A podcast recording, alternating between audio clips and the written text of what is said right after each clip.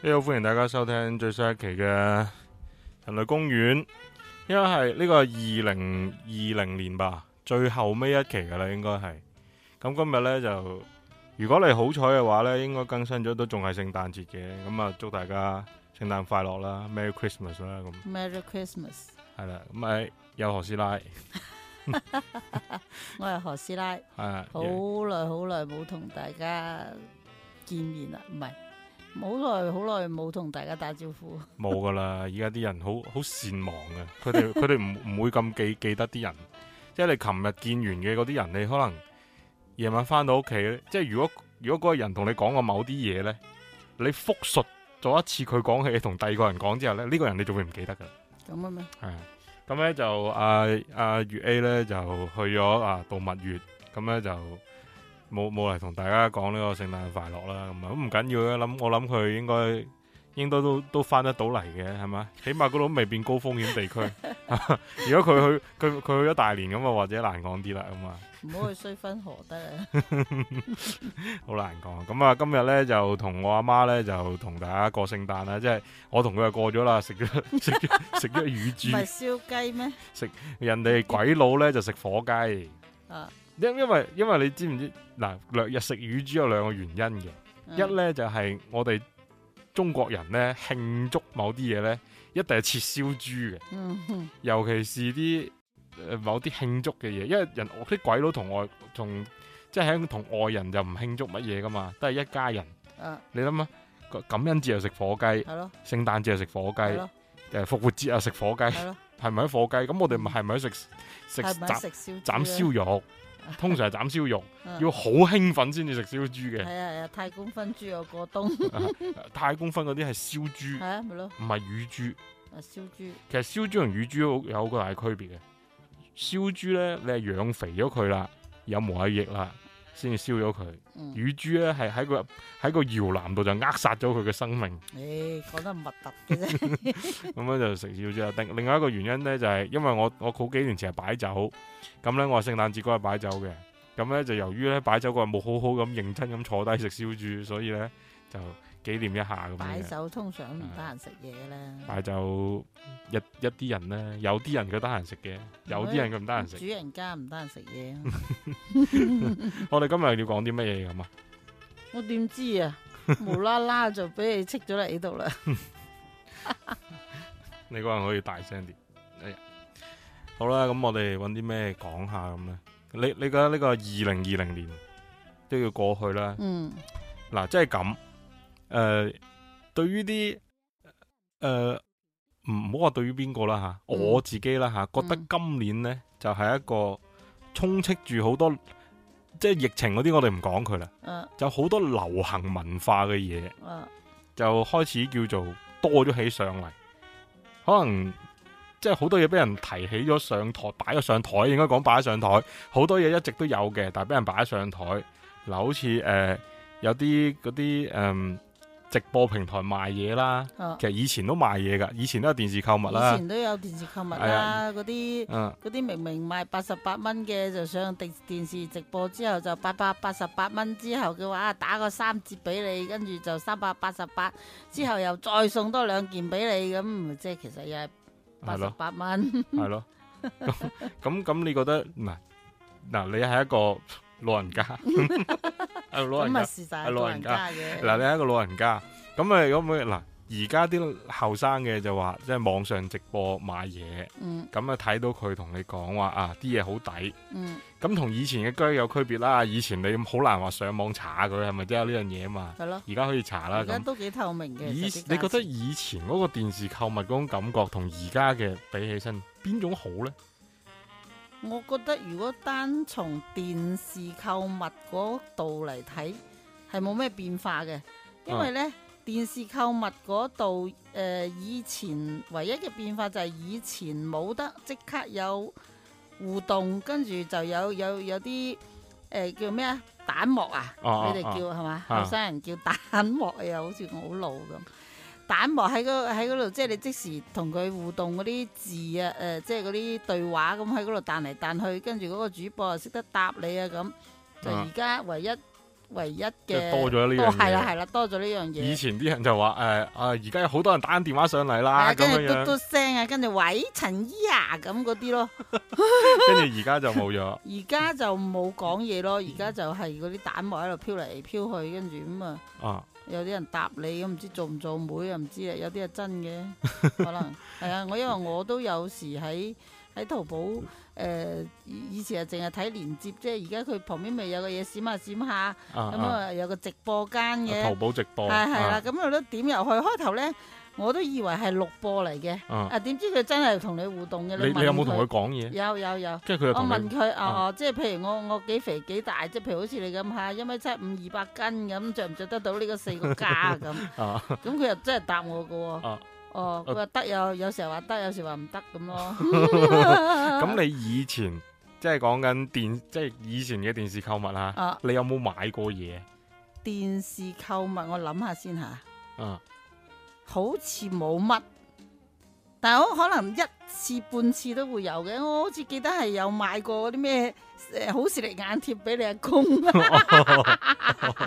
好視力啊唔係眼唔貼係啊！唔係，嗰個唔係電視直播，係打三機嗰啲啊。哦，電台嗰啲電台嗰誒啲半個鐘頭賣廣告，係啊係啊。有係啊柳君依同你唔係唔講係唔係大生羊、唔係唔係有大小山羊，生唔係羊、大山羊、小生羊嗰啲係嗰啲即係口視力眼貼啊視！力眼貼而家都有賣㗎。你我開無緊論車都係聽到，開緊車又可以貼，瞓緊覺又可以貼，開緊車唔可以貼，讀書嘅學生官呢，而係可以就貼。就最啱使啦，咁啊係嘛？嗯 嗯，反正而家而家好視力眼貼喺喺汽車個電台嗰度開緊開緊車，我都經常聽到嘅。長青樹啦，呢、個直頭，嗯嗯即係咁咁多年過去啦，即係最近啲點樣講呢？可能係因為啲真係呢個疫情影響啊，嗯所以好多啲購物嘅嗰啲即係嘅嘅嘅渠道都準咗去線上。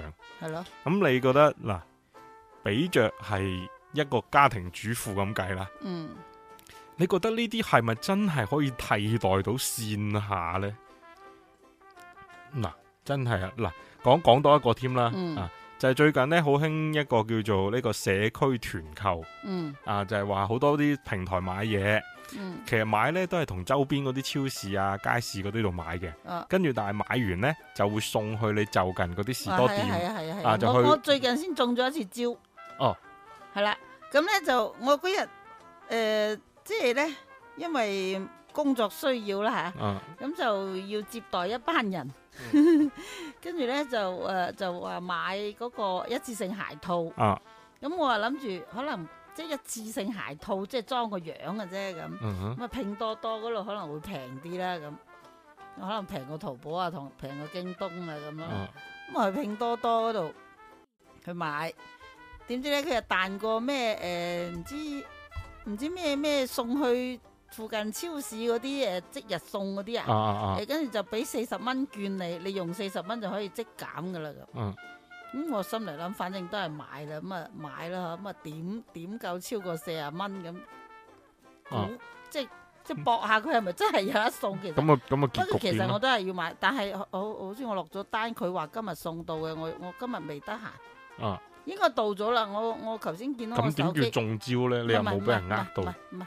唔係啊，係係我唔知佢會唔會真係返還嗰四十蚊俾我。哦，我切，唔係啊，即係我話嗰種社區團購我睇嗰到種我頭先嘢，睇到個嗯手機嗰度有兩個京東櫃嘅到到貨單，但我未得閒去攞。照你都唔，你今日翻屋企都唔係啊翻嗰度，係啊係啊係啊，唔係講呢個， 你講咩？我講嗰個係一個買啊嘢買菜係啦，即係咧佢呢個社區團購係咁樣樣嘅，佢就係喺一個區域入邊，即係譬如我哋住海珠區咁樣樣嗯，嗯嗯佢同你分好多個片區。嗯咁咧，譬如我哋南石頭咁樣樣，佢就誒、呃周邊嗰啲街市啊，咁樣咧就會幫你有跑腿，嗯幫你去買餸，嗯買買埋埋之後咧就送去你樓下嘅嗰個士多仔嗰嗯，度，係啊就就咁樣樣就你就可以攞走啦。係啊，咁樣咧，但係啲人就唔使去街市啦。嗯咁今日咧就新聞有講咧，就話誒、呃都唔係今日啦，即係最近新聞有講咧，因為呢啲社區團購咧就涉嫌一啲平台咧，佢就派好多優惠券。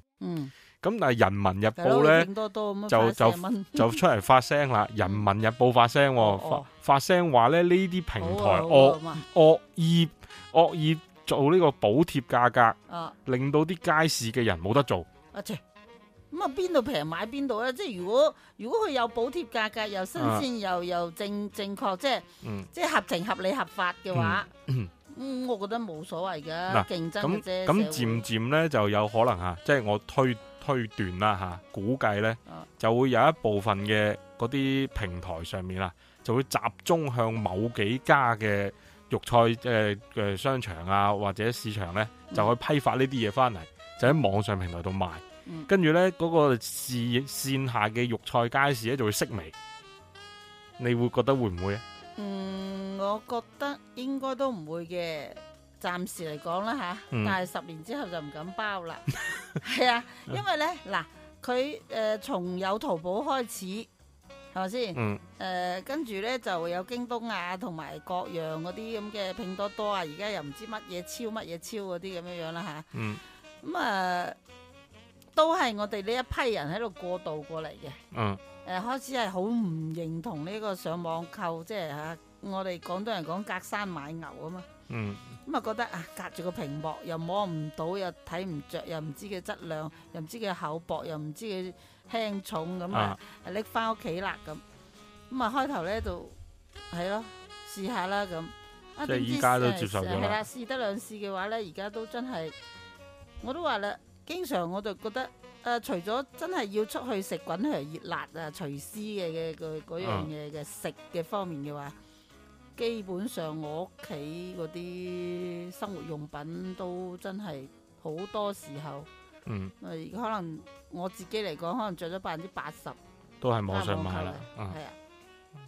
咁啊，去市場去實體店買呢，就係、真係咁啱行過路過。嗯有有價錢適合嘅啫。嗯咁但係呢，啊、有時反而就係特登去市場巡一個圈之後，發覺咦仲冇網上係嘅係啊好發 覺咦都係網上平啲喎。誒唔好啦，誒跟住同老公講，翻屋企翻屋企，我哋上網 買咁樣嘅喎、啊咁就你話啊嗰個街市會唔會式微啊咁？因為而家咧都仲有好多喺農村出嚟嘅手機軟，即係你你知道而家仲有好多人用緊老人機，你就知道呢一個網店暫誒呢一個實體店暫時唔會式微。當某一日全部都冇人用誒、呃按鍵誒老所謂嘅老人機嗰陣時，嗯全部都係智能手機，即係九十後成長起嚟嘅時候，到呢啲九十後老啊，誒咩啦，咁佢都一樣喺度運作緊呢一個智能手機同埋呢一啲網上嘅嘢嘅話，嗯咁、啊可能就會真係式微咯會。唔會惋惜呢？又真係講翻轉頭啦。誒、其實唔知啊，時代所趨咯。嗯咁可能唯一剩翻嘅呢，就係一啲所謂嘅四 S 店啊、旗艦店咁啊樣樣，旗艦即係俾你睇下個實物。當你未有意欲去買呢個嘢，但係又想認識下佢，又想接觸下佢摸下佢嘅時候，啊咁你就去個四 S 店度咩啦？誒，但係唔係 喎？講個難聽啲，我最近呢，誒、下個月初我就要誒、辦一場誒月誒運動會。啊，咁咧就撐咗一個嗰啲移動音響，係嗰啲即係拖拖拉，好似個結廣場舞嗰啲廣場舞嗰啲，好似個大大大誒呢、個誒、呃行李箱咁樣樣嘅嘅嘅嘅咪啊嘅播音器。啊跟住咧，我我就喺度諗，我買我係要買嘅，咁嗯但係咧。佢就有從百零蚊到到幾百蚊不等，咁啊啊而家係越貴越高級，越越大聲㗎啦，越勁抽㗎啦，功能越多㗎啦。 啊，係因為啊我，操 場成千平方米啊係嘛，啊可能唔止啊，千幾二千平方米啊。係啊跟住咧，咁我又買，跟跟住佢嗰度咧就誒寫住誒之前係七日無憂退貨係咪？係跟住後尾增加到誒十五日無憂退貨，誒而家三十日添。啊我突然間有一個諗法就係我買咗佢翻嚟，用完之後還翻俾佢，仲要有退運 險。咁我仔鬼去四 S 店啊，仲我開壞真係 太壞，唔係係嘛嘅，即係呢啲平台當然有呢啲平台嘅好，嗯嗯嗯咁即係話，即係咁當話時話啦，事實用如果用得好嘅話，嗯誒、誒都唔咁啊會退嘅都唔會退嘅，啊都係留翻佢喺度嘅。留翻下出年又。但係後尾咧，又有好多靚妹話俾我聽，誒，其實而家好多人結婚嗰啲姊妹裙啊，嗰啲啊，全部都係咁啊，着幾日退翻啫，啊好過出去租啊， 最多俾多，就算冇退運險都好啦，俾幾蚊雞運費啫嘛。啊租嘅話一百幾十噶嘛，起唔碼係都姊妹群呢樣嘢咧，就真係確實，即係我老婆最近，即係嗯你新 抱，屌佢最近都係做姊妹。上一啊上兩期以前同阿月 A 講咗佢做姊妹，啊啊，不過冇講做姊妹之後，佢點咩係咪啲真係姊退姊妹裙咧？冇退到啊。做完姊妹第二日嗰條裙俾我禮手掉鬼咗啦，已經嚇，因為真係好醜樣。哦即係我我當然啦，即係我唔我我唔我唔係咁啊話買啲貴啲嘛，如果諗住我同你退嘅就講啊梗係啦買條貴啲啊嘅。網上面嗰啲姊妹群呢，無論佢貴平都好啦，即係由由兩百蚊到千八蚊不等啦，都係咁閪肉酸嘅，唔會吧？真係姊妹群就係要你啲姊妹肉酸，啊先襯托到新娘靚啊。唔係新娘都唔靚，就係啲姊妹要襯得佢特別肉酸，唔會真係嘅唔會真係嘅通常係嗰啲群係點樣樣？啲群係衰到無論你化到個妝點都好啦，你就係衰佢㗎啦一注菜，你就係一注菜，唔係，即係佢就要你係一一注注一梅菜注梅菜咁樣樣 啊！佢嗰啲 patting、啲 cutting 就係咁樣，誒，又即好係似唔係嘅喎，誒嗱，唔好似我嗯之前咧就買買買嚟誒，俾啲俾啲誒誒靚妹演出嘅時候嗱你要做司食儀啊食，咁演出啊嘛，即係佢唔係咁做姊妹啊嘛。嗰啲裙係好靚，咁你買嗰啲咯，啊唔係，即係咁樣嗰啲樣。蓬蓬你你你裙蓬得要好你要睇嗰個靚㗎喎場合，你喺個場合嗰度就係嗰個姊妹群，佢有種我唔知佢係咪入邊有啲咩化學物質喺度咧，嗯可以令到你一見到佢咧喺嗰個喺個酒樓嗰度咧，你知啦唔啲係嘅酒唔。識買啫，人哋買得靚。啲酒樓嗰啲光線係好衰嘅，佢又黃哦又唔光，啊亮度又低。你嗰啲裙呢，通常都係雪紡嘅，一係就紗布嘅。啊啊咁佢又唔反光就吸光嘅，啊你係顯得你個人好暗啞嘅，明唔明啫？咁你冇揀嗰種啊唔嘛，係我，揀嘅，通常呢揀啲啲 bling bling 啲嗰啲啊再嘛加上通常啲姊妹裙呢，係個新娘揀嘅，哦，哦，呢、 個梗，誒早講啊，即係你自己揀，即係譬如你個姊妹團啊，揾個團長出嚟，佢眼光好啲嘅，平時 taste 好啲嘅，咁去揀嘛。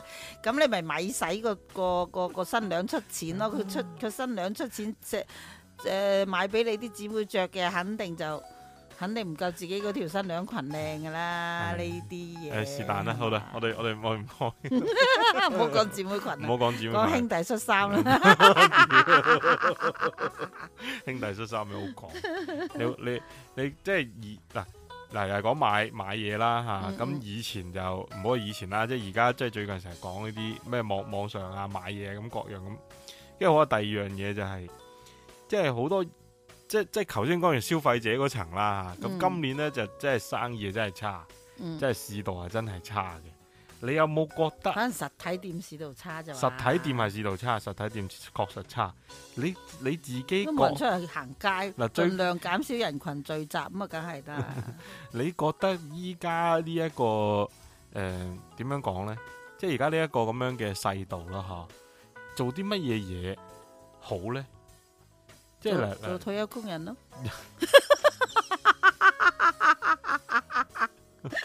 啊，其實早兩早嗰排我都想同佢講呢樣 嘢，就係呢，嗱，就係講呢啲老老齡化，誒即係人越嚟越老啦，又點啊成啊咁。嗯，你你你自己點？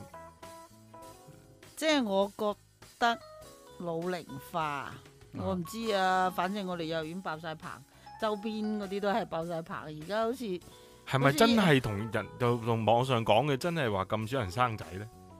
唔係啊，我見我啲家長拖住一個，抱住一個，懷住一個咁啊，啊都都有好多人生兩三四個噶，嗯哼，係啊。即係即係都反仲係正反正我而家仲喺度幼兒園翻緊工，我又唔覺真係你小朋友少得好交關，因為咧有冇覺得誒家長老得好交關咧？咩六呃又啊唔幾係喎，六啊幾歲嘅阿婆抬抬住一個， No, 抱 no, no, 住一 no, 個， no, 帶住一咁又唔呃個，至於，唔至於。 同你一樣大咁啊！誒，我仲陀緊四胎啊！唔係有有好多有啲十幾歲嘅哥哥姐姐咯，哦，即係隔咗十幾年再生嗯嗯嗯嗯嗯啊嗯，都仲係啊有啊嗰啲嗰啲哥哥姐姐有啲誒已經誒小學誒高年級啊，同埋誒又或者係啱啱讀初中啊咁咯。啊！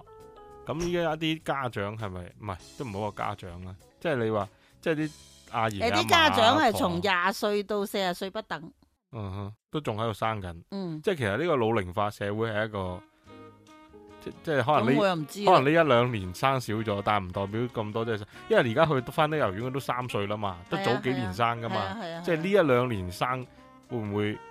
嗯唔知啦。你你啲同齡人嘅抱孫比率有幾高啊？我同齡人嘅抱孫率都幾高下嘅喎，哦，即係早結婚，即係佢啲仔女又得誒、呃即係結廿廿誒，我啲同齡人係咯，嘅抱孫率都係幾高嘅。嗯咁即係話佢哋結得婚嘅，有有啲咧佢誒兩個兩個極端多啲，有啲咧就係、咯結婚生仔咗啦，有啲係即自係己有都唔啲生有啲係唔係有啲係未結婚啲仔女。啊誒三十幾歲，誒又讀呢讀路咁，讀到好鬼高級，又話做到好鬼高級，但係唔結婚。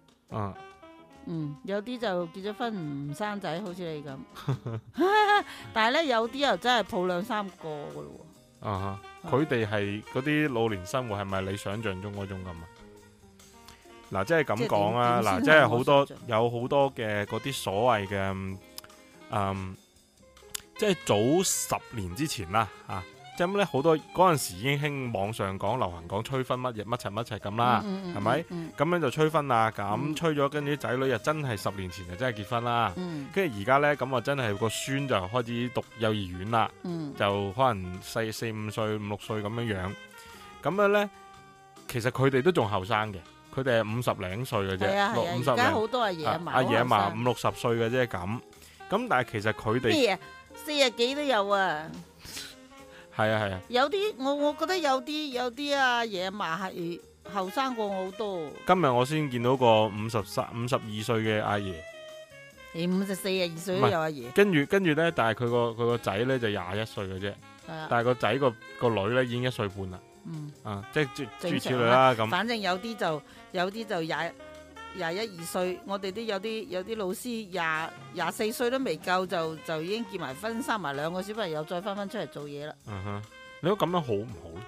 其實誒、我覺得到佢老嗰陣時，佢又覺得哎呀生得早真係好啊，咁咁快甩爛啊咁。咁、嗯但係咧，可能當佢後生嗰陣時，嗰啲嗰啲捱咧。誒、又係另外一種滋味咯， 我覺得。即係唉以嗯即即係係如果啊，如果佢係諗住真係要生嘅，我覺得呢都都仲係有仔趁亂生好嘅，反正都係要辛苦噶啦你。覺得一個一個一對夫婦吓，嗯，尤其是一個女人啦，係嚟講啦嗯，嗯吓，可以生仔啊？點為之可以生仔咧？有冇啲乜嘢必要嘅準備咧？即係唔好話嗱，你咁樣樣生咧就一定腎笨柒嘅咁樣樣，所以你一定要點點點之後先生咁樣樣，有冇咁講咧？嗯嗯，冇嘅，有錢養咪生。點先叫有錢養啊？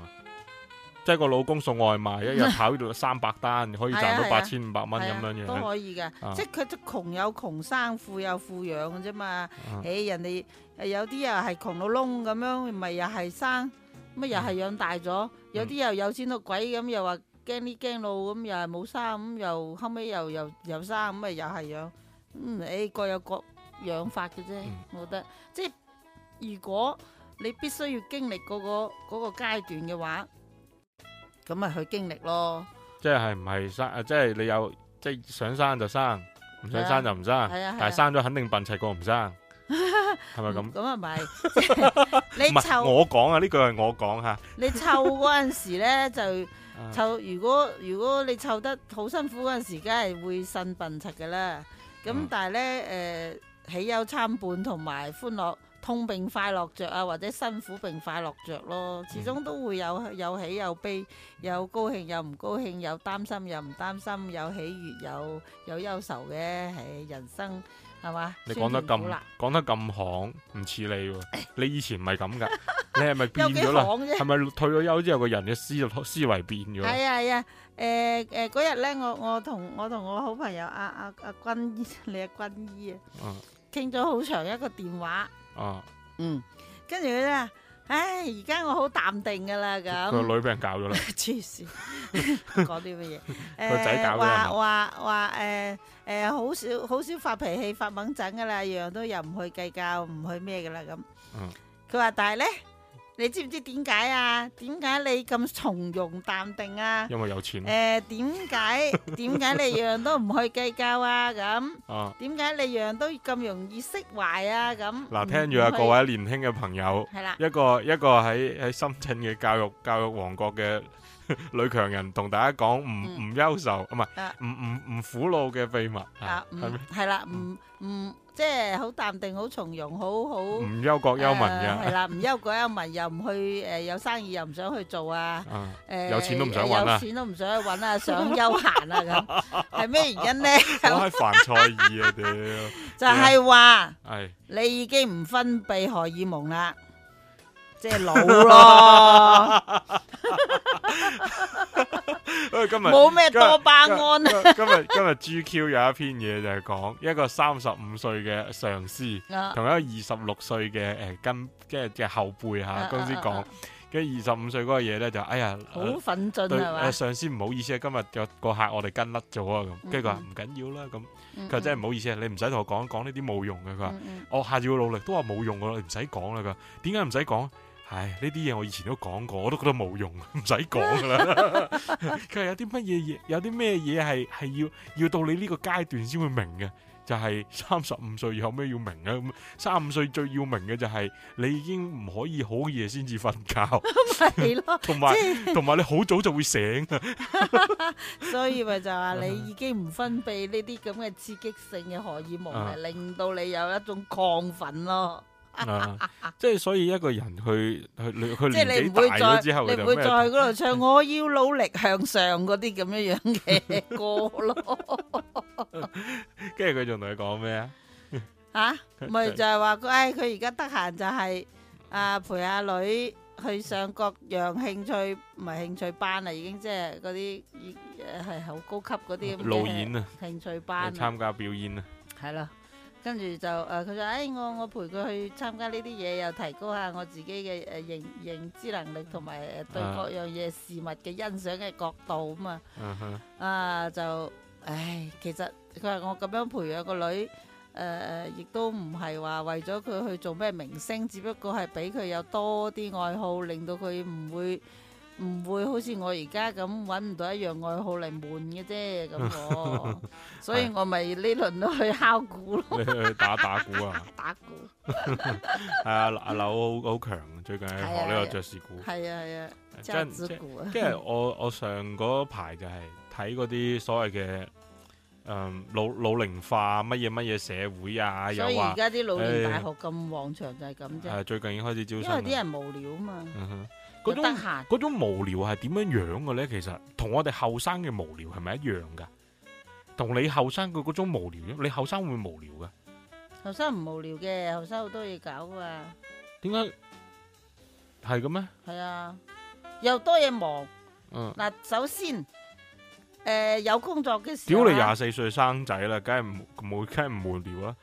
話搞你啊又話傻啦，你搞住我啊真 係。嚇嚇嚇鬼你！ 我我我有 booking 嘅喎，真係嗯係啊即係即係即係嗱，第一就要忙工作啦吓，係啊跟住咧又要忙自己去玩啦咁，嗯咁咪又要去忙考各樣證啦咁，嗯咁所以咧其實都好充實下嘅。嗯哼好啦，咁啊到而家退休階段啦。啊！啲證又唔等使啦，即係食食老本啦，即嗯啊係已經以前考過嗰啲嘢，啊全部都仲可以用得着，亦嗯，都唔使去更新。誒、而家新嗰啲證嘅話，又要年審，又要成噶嘛。即係嗰個人嘅本錢已經唔需要再去增值啦。係啊，即係阿阿阿家燕姐話：我都要增值喎，咁樣樣其實已經唔誒使啦。啊增值係增玩，增你誒誒閒誒攞嚟打發閒時間嘅值。啊，嗯，即係學釣魚咁即係譬如咁啊。好似誒釣魚太無聊啦，又 悶嗰頭，即係唔係通常咧啲老人家要悶嘅話、無聊嘅話咧，就想其實係揾一樣愛好，自己識識地又唔至於咁咁誒咁落伍。誒同、人哋有啲談資，嗯係啊又有一樣嘢可以玩埋一齊，即喺係屋企同打學麻編雀一樣。喺我屋企學編程啊。喺喺屋企學織冷衫都有嘅，啊，跟住織咗冷衫又送俾呢、個，送俾嗰個咁咯，咁嗯就等人哋多謝下佢啊，咁就啊記住下佢有呢件嘢啊。即係係咁咪咯？會覺得孤獨咁樣樣？嗯，係啊係啊，你會唔會開始有呢？誒啊有咗好耐啦。哦，我你覺得我冇朋友啊，特別疫情之後，我覺得一個朋友都冇晒，啊嗰啲朋友除全部都係咗飲同飲事食食嘅，同事啫得翻。即係一違反限聚令就冇朋友，即係即係係唔可以群體聚集係。啊，唔可以群體聚集，根本冇朋友。嗯哼，呢個老係咪係咪通病嚟嘅呢？係係咪個個都係咁嘅？啊其實係即係你睇我，我我好開心，我就睇你好開心，其實大家都冇冇朋友。係啊係啊，冇朋友噶啦。嗯大不了唯一嘅朋友就剩翻喺朋友圈度點個讚，啊點讚嗰啲都唔算啦，即係誒肯寫評論俾你嗰啲先係朋友咯，我覺得嗯。我今日都係喺度諗咗呢樣嘢，就係就係咧點讚係屬嗯你嗯於禮貌，打招呼。嗰個即係評論嘅話，即係就肯同你企喺度傾下偈，或者約你出去飲餐茶咁嘅意義㗎我啦。覺我覺得有樣嘢好好得人驚就係咩呢？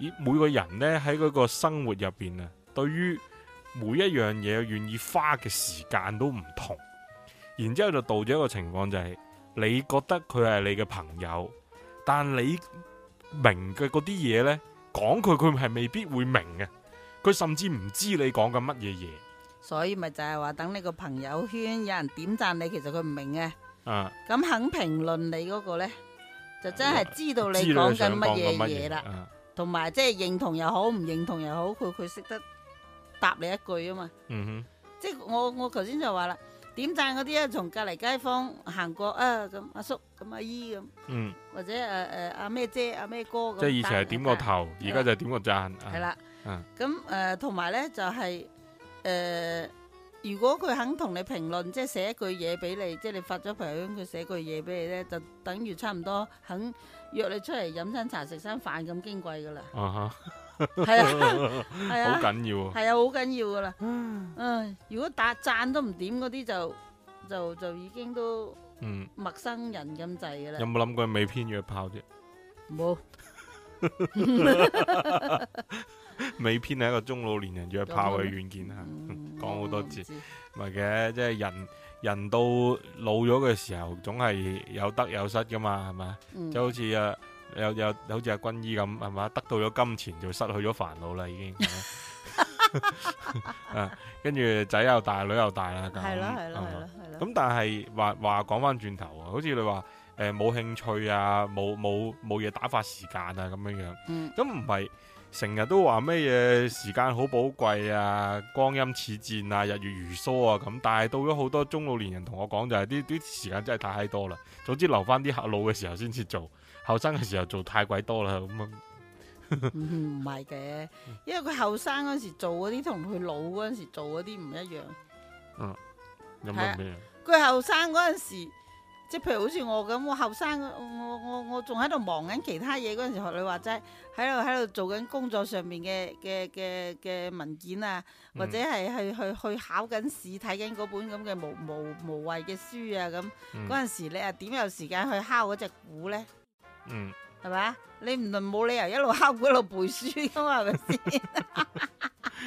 即係好似我最近睇好多咩誒嗰啲新聞啦、嚇，嗯又有呢個阿阿婆啊，嗯俾俾人哋即係有街市偷蛋，哦跟住又俾人掹下心臟病啦，哦跟住又有阿伯去詐騙大學生啦，呃個大學生話我唔見咗嘢，快啲借啲錢俾我啦哦哦咁，哦仲話我咁老呃你做乜啦咁，又呃咗錢啦，嗯跟住又有阿伯去偷嘢啦，嗯。跟住又有去訛咦，訛哦人咪嘅就啦。係嗰個即係啊梗咯，咪就係嗰啲咪壞人變老咗咯，唔唔係係唔係老唔係老唔係 No, no, 人變 no 壞咗。 No no no，我唔係講呢樣，呢、個已經過時啦。我有一樣真係以前成日都話少壯不努力，啊老大就徒傷悲啊嘛。啊但係我發覺係啲少壯如果唔努力呢，而家嗰啲老大呢就會逃你嘅傷悲。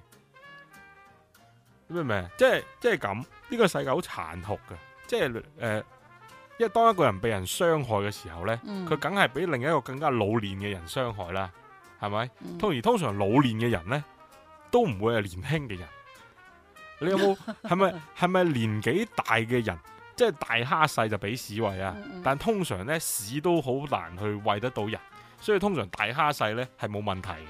係咪真係年紀大嘅人會恰年紀細嘅人嘅呢？嗱，你職場生涯咁多年啦，嗯你係咪覺得年紀大嘅人係無論 如何佢都會恰年紀細嘅人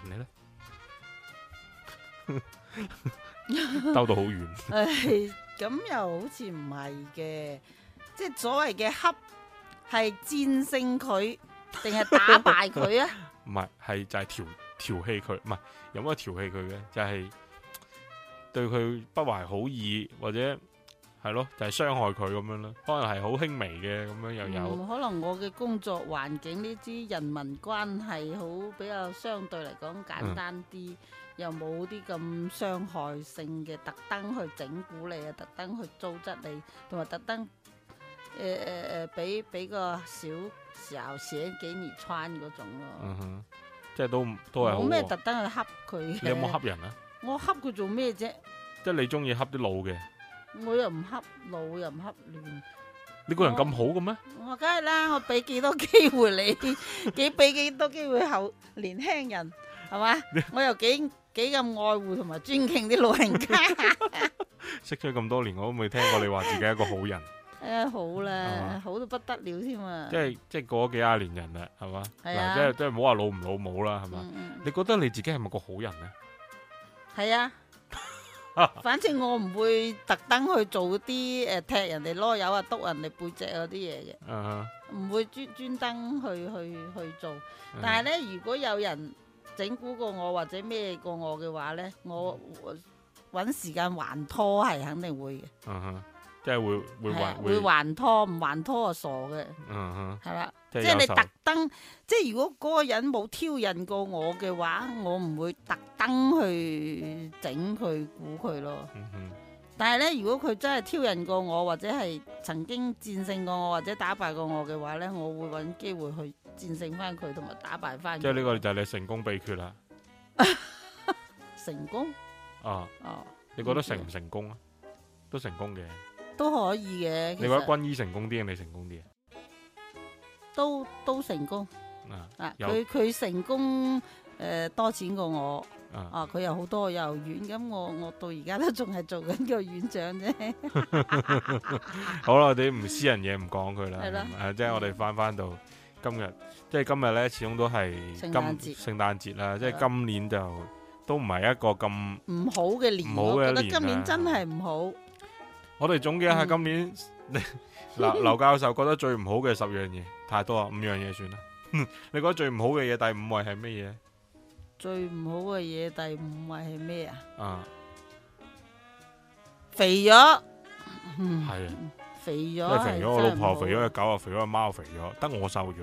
唔咦？係，應該講我冇肥到， 並且有時瘦咗，即係嘅心情唔好食少啲，嗯即係啊，因為嘅今年運動少啲啦，喺屋企啊時間多啦你不嬲，都冇乜運。運動嘅咩？運動係不嬲都唔運動嘅，但係你唔可以唔喐啊嘛，啊即係你你今知啊今，年係奉旨唔喐啊嘛，都唔係上㗎，我上半年因為我奉旨唔俾呢喐，呢兩年我養狗啊。哦成日都要撩狗咧，撩真埋你係自己撩啦埋我自己啊！真係騰嚟騰去啊，玩嚟玩去啊嗯咁嗯樣嗯樣啊！嗯嗯即係呢個好多人都係咁講，係咯，但係啦嗱，又講翻呢一樣嘢喎，即係肥好多原因啦吓，嗯好多人都講一樣嘢咧，就係呢個飲飲奶茶啊，又飲奶茶嘅問題啊！嗯你自己點嗱？你你點睇奶？即係即係一個 都唔好話老阿姨，就係一個老阿姨屌嗯，老阿姨點睇奶茶呢樣嘢？老阿姨中唔中意飲奶茶啊飲嘅有時都啊？啊，你會唔會好覺得好好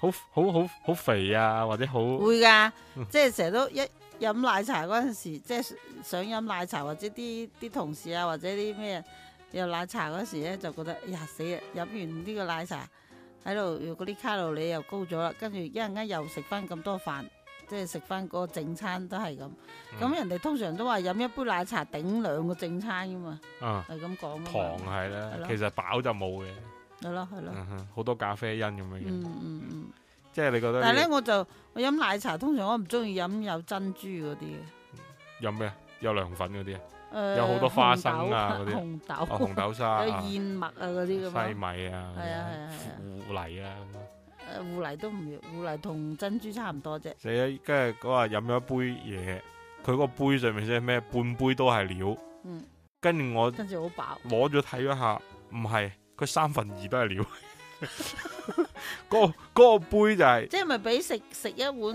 勁嘅呃誒，即係好結嘅糖糖糖水咁？點講呢？佢就好似一杯八寶粥咁係樣。咯係咯係咯， 唉，唔知啊，而家啲嘢已經變變到咁。我覺得佢你最純粹如果飲一杯液體嘅嗰啲飲品呢，嗯即係星巴克係一個，真係算係比較啊嗯，唔係啊，肯德基、麥當勞都 OK 嘅，嗰啲冇渣噶嘛佢嗰冇啲渣嘢，有渣，麥當勞都有渣㗎。以之前嗰個叫咩肯德啊基奶茶波冇波渣菠蘿啊，定唔知咩水蜜蜜桃桃啊，叫咩啊？嗰杯耶耶耶耶啊，係係嗰杯叫耶耶耶耶，有嘢有嘢喺入邊啊。啊，好啦，好，都係第第四件 最唔好嘅事。 嗯，其實都係同食有關嘅，都係係咯，啲減肥藥冇效，係啊，減肥藥冇效，係咪因為減人哋係減肥藥要配合你身體分泌嗰啲激素嘅，你已經冇激素係啦啊。係咯，點算呢？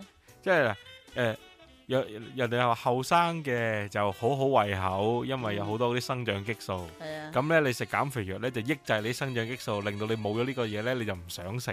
嗯，但係你而家咧已經冇晒啲激素，但係你依然咁 想食，證明咧你嘅體質就係 要變成一個肥豬。 咦所以過你啊遲早。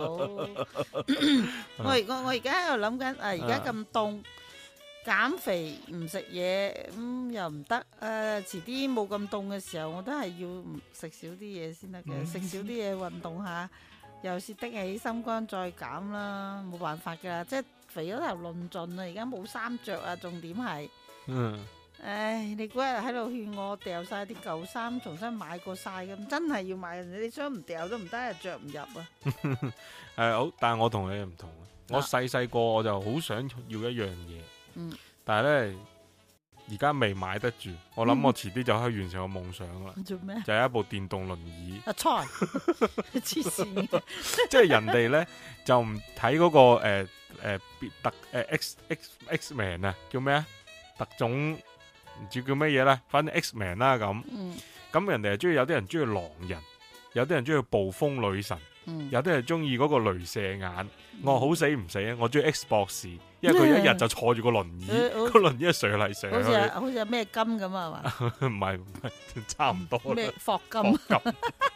咁誒咁歪 住，好啦咁啊，跟住咧下一個係咩啊？下一個係咩啊？哦，有咩唔好啊？今年有咩唔好？其實今年有咩唔好啫？我唔覺得有咩唔好。嗱即係一係咧就就冇工翻，一翻工咧就忙死人咁咯。嗯哼，你覺得冇工翻係咪一件好事啊？我覺得係一件好事喎。冇工翻有糧出就好事啦，冇工翻冇糧出唔係唔好咯。但係你你唔覺得呢個呢個疫情之下呢，呢種冇工翻導致嘅生意差啦、市道低迷啦、咩都好啦咁，確實淘汰咗好多好閪廢嘅嘢咩？好多好冇用嘅嘢俾佢淘就淘汰晒啦。嗯嗱，即係好似咁，誒、誒，又係好係屌，即係就係講翻，即係好似頭先結婚咁樣樣。嗯，即係都唔使結婚啊。係啦，即係咧嗰啲好似婚紗街咧，即係就好多啲執笠啦，又唔使着婚紗啦啊好多都倒閉啦，即係好多都已經接埋咗冇試做啦晒。嗰啲係過剩嘅，即係咧係過過氣啊，即係冇冇呢個可行，咩即係好唔實用啊，即係佢冇實用，啊 即係好多冇實用嘅嘢就全部都都廢廢晒啦咁樣樣，咁啊唔係，即係濃縮一下啫。濃縮一下咪，濃縮啊，其實有好多鋪頭係過剩噶嘛，嗯哼，係咯，或者貨比三間咁啊，三家就夠啦，咁使三十間咩？嗯，跟三住，十間都賣同樣嘅嘢嗯，係嘛？嗯，咁樣係嘅，嗯，仲有咧，仲有啊，老咗， 即係一個人一肥，跟住一冇身材，一一一成咁，又又半年唔使你冇見人，唔化妝。你你冇身材都唔係一時三刻嘅事嘅啦。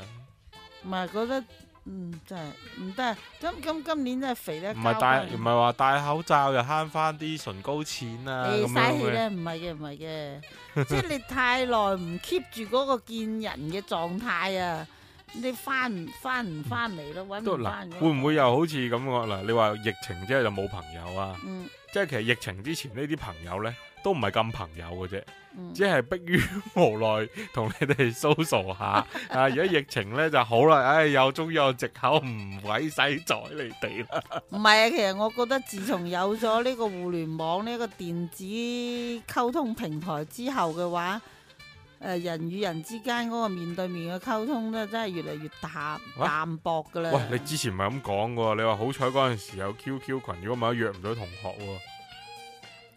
係咁啊係，咁但係即係話約咗同學之後都唔係話誒，好似以前嗰啲街坊鄰里咁樣樣，真係可以喺嗯公園仔嗰度傾偈啊，喺街頭巷尾傾偈冇啦，冇嘢而家都嗯去公園仔照田雞啊，咁冇啊啊而家可以冇啊搖一搖就得啦。嗯而家而 家反正而家好奇怪嘅，變到啲人人同人之間嘅關 係，誒、對面對面都要要要發微信咁滯。即係我我喺嗰個，但係我而嗯家覺得有一樣嘢就係、我自己都係覺得自己好好好唔好奇怪一件事。誒、有人面對面同你解釋緊一樣嘢嘅時候，嗯你聽唔入？你聽唔入耳，要自己上網查唔。係唔係，你聽唔入耳，而且你好冇耐性咁去聽佢噏，唔嗯等佢噏完之後，誒、好好好，等等我哋微信再溝通啦咁，會咁嘅喎，咁嗰啲係工作上啫係嘛？係啊，咁工作上就梗係微信再溝通啦，係咁嘅。我做嘢都係咁嘅，咪就係咯，即係因為其實有時面對面可以講得清楚嘅。嗯咁點解就要等一陣再微信溝通啫？唔係當時講埋佢啫。我知點解，因為呢，你微信講撚完嗰啲嘢呢，嗯我可以重複睇啊嘛。但係你現兜兜同我講講撚完之後呢，我有可能會唔記得。嗯，即係你同我講晒九九乘法表出嚟，你由頭讀到尾啦，我未必記得到 啊。但係你呢，就寫做幅圖發俾我，我就記得啦，嗯，係嘛？即係人係咁樣樣嘅，人都都係冇乜記憶力嘅。啊我雖然我頭先一開頭我就講啊啦，人係記憶力好差嘅。嗯你如果嗰個人同你講嗰啲嘢呢，嗯唔重要啊吓。嗯你第二日你唔記得嘅。如果佢講啲嘢重要呢，你同第二個復述一次之後呢，譬如好似今日喺街市嗯有個阿姨嗯同個老闆講，老細劏兩隻水魚，我唔要啫佢嘅，咁梗係好搞笑啊！劏水魚都唔要啫，最緊要條啫 咁。嗯跟住你翻屋企同佢老公講，喺今日同個喺街市嘅阿姨話劏水魚唔要啫喎，跟住哈哈哈講完之後，你就再都唔會記得呢個阿姨噶啦。嗰個阿姨行過路過路人甲嚟，梗係唔記得啦。所以都就就算做嘢都係㗎，即係你呢個呢就嗱，好似你你公司啊我咁多成人日都咁話啲老師開假會就係咁咯，開完會講講講，佢佢揾本簿好認真咁喺嗰度寫嘅喎，啊寫完之後，嗯，檢查工作嗰啲嘢做唔翻出嚟，係啊做唔有講過返出嚟咩咁㗎喎？我卡開咗假會，開咗個假會，你知唔知？嚟佢翻工一日，你先俾八個鐘頭嘅錢俾佢，嗯。係咪？佢有十二啊十六個鐘頭係冇收錢嘅。你覺得八個鐘頭嘅嘢記住之後，有十六個鐘頭我唔記得咗佢，跟住再翻翻轉頭嗰八個鐘佢仲記唔記得啊？咁我今個禮拜講完啦，上午講完晏晝唔記得啦，係嘛？你出糧俾佢，佢嚟開會嘅啫，冇話記住你講啲乜嘢誒、㗎。今日係嘛我開車翻嚟嗰陣時啊，啱啱電台節目咧就話誒而家啲打工人誒、叫咩啊摸魚啊摸魚嗯摸咁即係偷雞係啊係啊嘛，係啊，而家偷雞就叫摸魚。嗯佢話啊不為人知嘅摸魚辦 法，嗯，咪大身屙屎啊！嗯係啊係啊，有講大身屙屎呢件事。 啊每每日去十分鐘嘅話，你就一年唔知有幾多個大身屙屎假期啊嘛，係啊係啊，翻少好多係咯。啊！跟住又話有嗰啲咩誒軟件嘅話，你喺度打緊遊戲機，阿老細一嚟嘅話，你一一撳鍵切換，啊，一件啊去事到換一啊個誒撈撈機嘅嘅嘅畫模面式啊畫面嗯誒等等等啦吓，誒同埋咩裝裝個倒後鏡啊，諸如此類咁樣樣嘅啊啊嘅嘢啦，嗯嗰啲係係咯辦公室啦啊係咯係咯係咯，嚇，即係辦但公室其但其實講真啦啊嚇，嗯即係即係呢啲上班摸魚呢啲嘢，邊個冇試過啊？嗯問題係你摸魚之餘，你做唔做得晒呢啲嘢？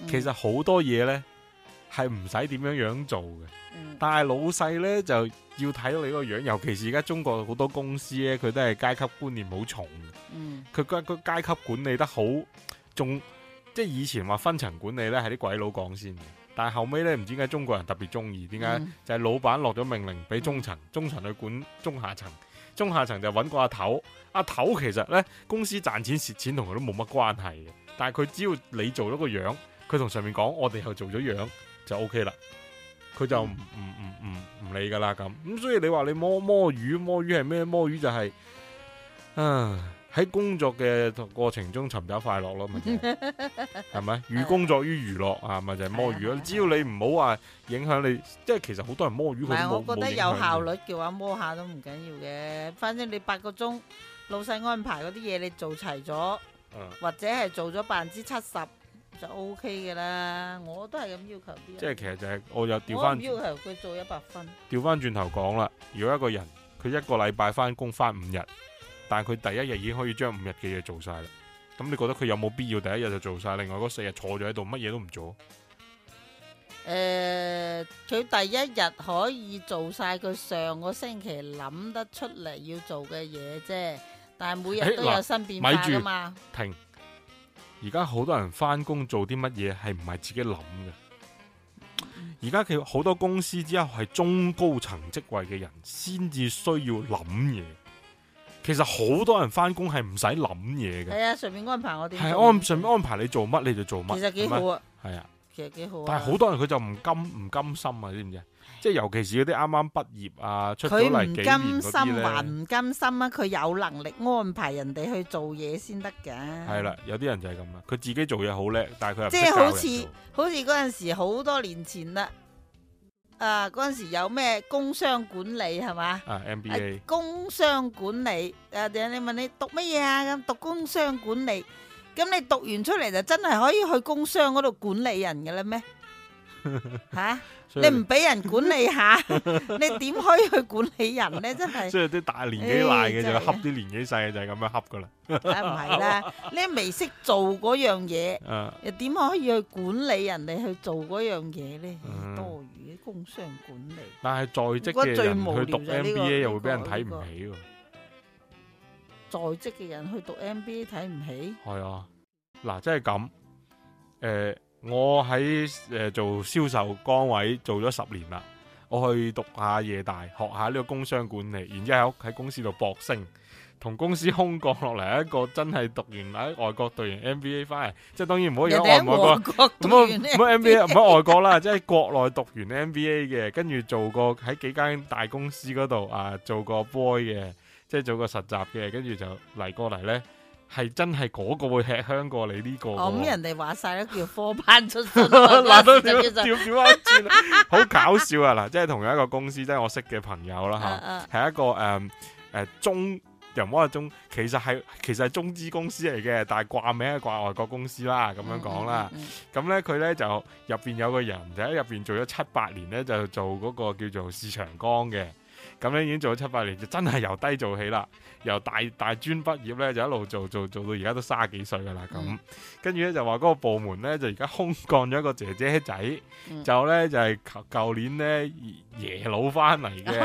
啊，嗯就廿七歲啫，就讀工商。哦不過咧，哦哦之前就喺誒誒某間某間科技公司啊。啊，誒五百強度做過誒誒呃實習嘅係實習嘅主管喎、唔唔係實習生喎，係主管實習生喎、即係嗰啲叫做咩管培生。嗯咁咧就做咗一年幾，跟住就翻嚟就空降啦，咁樣樣嗯就話嗯做嗯做主管啦咁。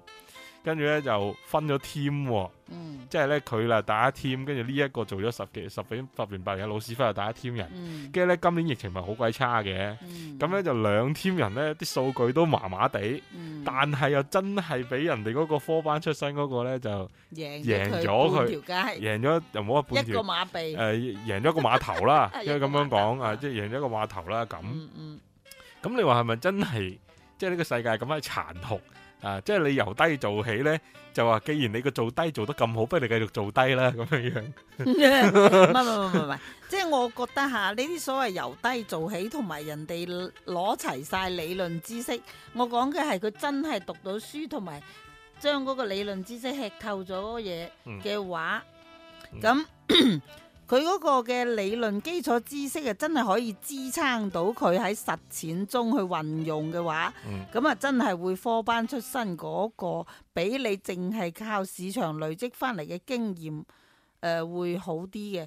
咁如果嗰個老屎忽呢，佢跳過 N 次槽又唔同講法咯嗯喎，佢又真係去嗰啲大又大又大公司，細又細公司，啊揾錢又揾錢公司，賠錢又賠錢公司，佢係摔打過嘅。嗯嗯嗯咁佢儲翻嚟嗰啲經驗嘅話呢，就一定會係比科班嗰個經驗會足啲。嗯哼但係當你做嗰樣嘢係非常需要理論基礎去支持嘅話，咁可能某種程度上科班出身嗰個會會會會強啲。嗯哼，即係佢有條理啲，係就唔係話誒咧特小朋別係友管係張理白紙特咁嘛。啊別係管理啊，嗯哼管理方面嘅話，即係佢有理論知識嚟支撐佢嘅嗯話，咁佢、就會。但係呢，即係如果係誒、呃即係誒誒誒技術性嗰種啊，即係手作，嗯即係手工藝或者係技術性嗰啲呢，就肯定即就係、誒技術型人才。技術型人才嘅話，佢仲要係有嗰個叫做操作性，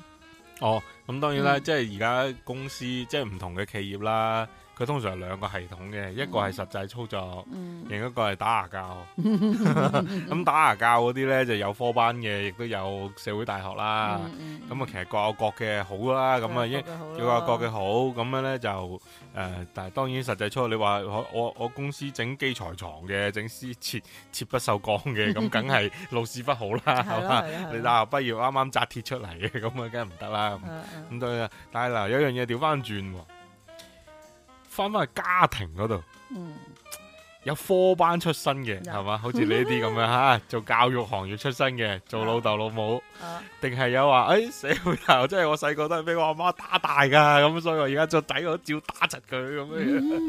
嗯 你覺得咁啊科班出身好啊，定係社會大學好啊？大部分都係科班出身，佢真係哦嗰啲會啲仔女嗰條生長線啊，會會冇咁曲咯。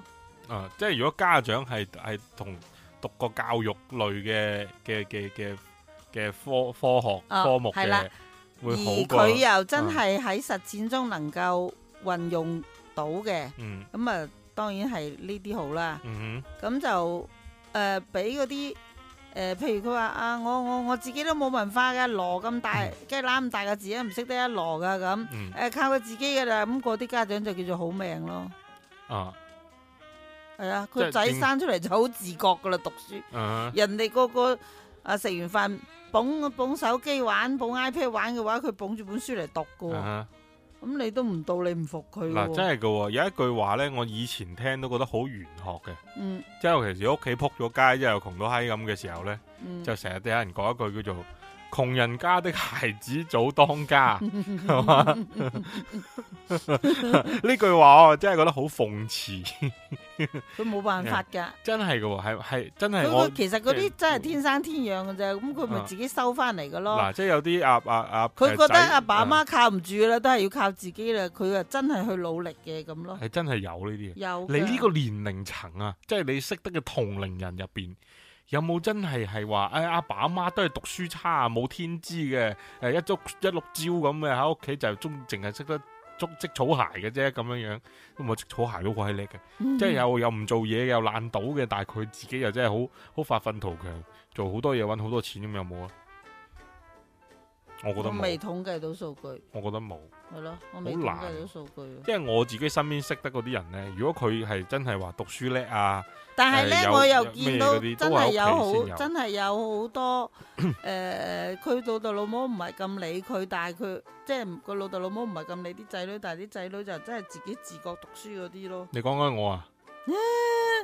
真係哦係咯，咁嗰啲就佢喺度打藥，係佢唔講講到講我，我嗰度兜圈炸自己，佢喺度打藥，佢咩意思？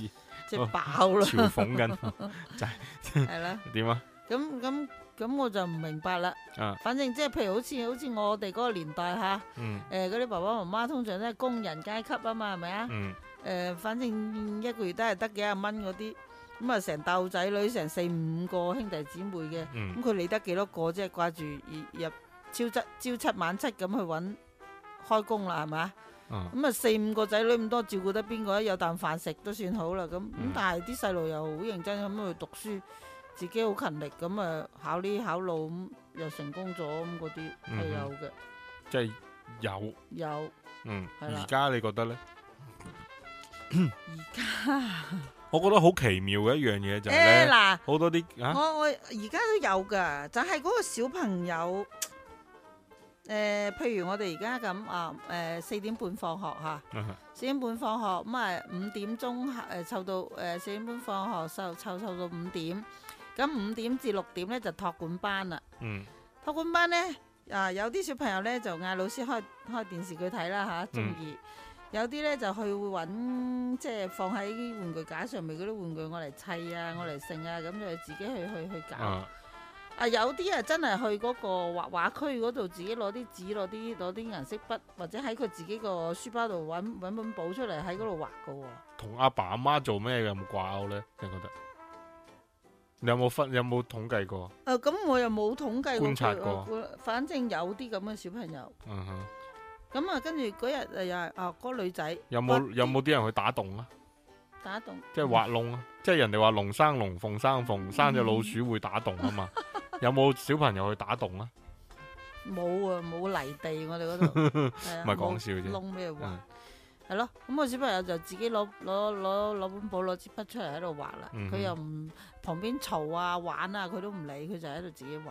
嗯哼，跟住跟住跟住佢佢媽媽嚟湊佢嗰陣時，我哋就哎呀你個女好好乖啊，自己喺度畫畫啊咁。嗯我係啊係啊，佢不嬲都中意畫噶咁。嗯，係咪自閉啊？唔 係，佢同我哋講嘅，畫完佢之後話俾我哋聽幅畫係咩咩咩，啊啊咁啊講翻個故事出嚟。即係真係有嗰種叫咩咧？诶、天天賦啊，唔可以叫天賦，即係有啲係有潛移啲默藝化術細嘅胞，藝術細胞，啊或者或者佢屋企誒爸，或者佢佢媽唔畫畫，或者佢爸爸畫畫嘅咧，啊或者佢爸爸都係中意即係喺喺喺喺個書台度寫嚟寫去啊，搞嚟搞去咁。肚餓！啊，肚餓冇嘢食啊，畫畫啦 咁，跟住佢快一肚餓就畫畫啊嘛。 其實佢肚餓，佢冇嘢嘅畫畫。哦 啊，就係即咁係咯。即係其實每個小朋友，即係佢細個嘅時候，都係唔多唔少會俾應該會會俾屋企人影響其嘅。實佢我諗會有會有受影響。嗯我覺得家教都係好重要，特別嗰啲小朋友有冇禮貌呢？佢個家長，如果個小朋友冇禮貌，個家長都係冇禮貌。哼咁究竟係小朋友冇禮貌，所以家長冇禮貌，定係家長冇禮貌，所以小朋友冇禮貌啊？家長冇禮貌，所以小朋友冇禮貌會唔會係家長喺出邊冇禮貌，喺屋企唔講嘢，但係小朋友都會冇禮貌呢？會係啊，唔我講嘢就即係冇禮貌噶啦？而基家人哋啊基嗌你都唔因密應，基因密碼， 開口冇句好， 係係啊！咁你你你你喺屋企嗰啲老豆老母一開口就係係係係冇一句好説話嘅，嗯冇一句鼓勵嘅，嗯，咁佢咪即係係咯，即係點啊人人格上面嗰、個嗰、個嘅嗰、個嘅對對於嗰、個我哋而家講話正能量啊嗰啲啊咁樣樣嘅輸出，咪少啲咯。啊咁我講得咁衰格，係咪因為其實你你都幾衰格呢？關咩事啊？你成長階段嘅話，你都冇跟住我學好嘢。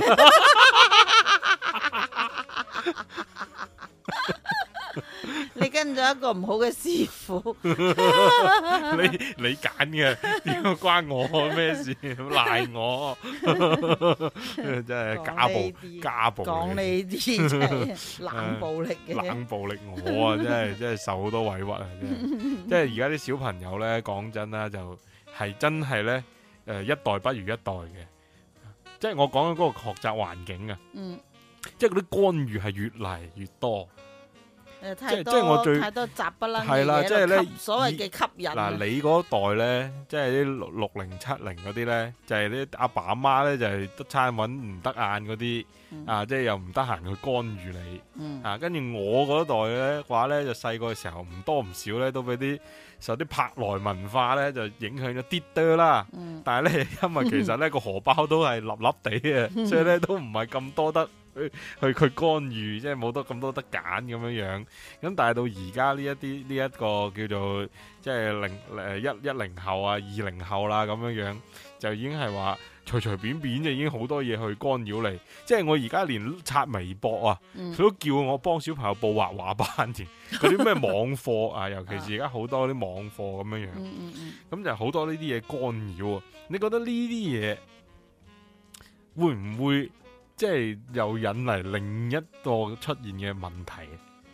咩問題啊？就係話啲小朋友識得啲嘢呢，仲多過啲大人。直情啦，即係而咧，家啲小朋友識得多嘢過佢爺阿嫲，即係我哋講緊喺農村出嚟嗰啲阿爺啊阿嫲啊。啊當然你城市即係譬如好似好似我呢啲咁嘅阿爺阿嫲咧，就啊肯定就唔唔會咩誒咁快俾小朋友超越啦。啊啊但係而家有一啲即係佢嗱，好似我我而家喺三水，咁佢周邊佢本嚟係廣東人咧，當佢嚇啊係廣東人，咁佢都喺周邊啲更落後嘅城市嚟去到三水呢個二線城市呢度啊嘛，係咪啊啊嚇咁所以咧，好多嗰啲老人家咧，都係屬於嗰啲以前仲喺農村種種田啊，或者係山上啊咁嗰啲咯。即係佢就會俾啲流行文化衝擊。係咁啊而家啲小朋友啊，譬如好似小朋友都識識玩智能手機，識玩 iPad，但係老人家就真係唔識，就仲係用緊你估老人機家係咪真係唔應該？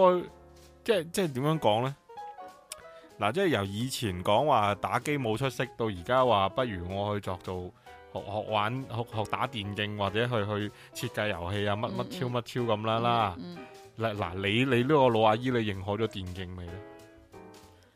話時話啦，除咗嗰陣時打俄羅斯方塊，同埋打魂鬥來，同埋打嗰個頂蘑菇個咩啊誒誒馬馬利亞啊超級馬麗。啊！之外，後期嗰啲遊戲我真我係當然冇打過。我當然你唔打啦，即係你認可咗佢未呢？你仲會唔會覺得一個人你打機就係浪費時間呢？咁樣嘢？如果佢打機淨係愛嚟消耗嘅話，佢就真係浪費時間。如果佢打機打出個名堂，識賺錢嘅，咁咪啊唔浪費咪。咁咪你覺得一浪費時個間咯即係當然，即係頭先個問題，我我話題我哋唔講佢，你住一下。即係話，如果一個後生仔嗯佢好得閒，嗯書又讀，就就即係書又讀到咁啦，嗯打工啊就係咁樣樣啦。嗯佢得閒冇嘢做，佢就係玩攞住手機打遊戲。嗯，你覺得咁樣有乜嘢唔好呢？咪少運動即係佢咯。，即係佢又咁我佢又唔去好似我溝咁女，又唔出建去飲議酒，建議你多啲去運動咯，唔好淨係喺嗰度打網球咯，落到真係去實體場嗰度打 咯。 但係出邊有限 View 聚啊嗰。個你個唔係問你題個打 view 嗰個嘢係咪問題係 View 係咪叫冇，而家 view 唔係佢，而家叫 switch，因為即係冇朋友嘛。啊，係咁咯。你點打對夢場打？誒，你唔打好壁球賴，你唔好淨係賴呢個疫情啊，唔係係，啊。確實係冇朋友嘛。你唔好賴呢個疫情啦，你唔係啊確實係冇朋友嘛。你去到嗰個場度，去去多幾次，你同啊栽栽落人哋嗰度就可以打噶啦。你自己識嗰啲人，你都誒鬧唔到玩，你鬧啲唔係啊識嘅人而而玩家，唔係有平台又約打波嘅咩？可以係可以唔約識嗰打啲就約埋一齊打噶啦。誒，約咩唔可以約啫？係約打炮咩？約打波唔得咩？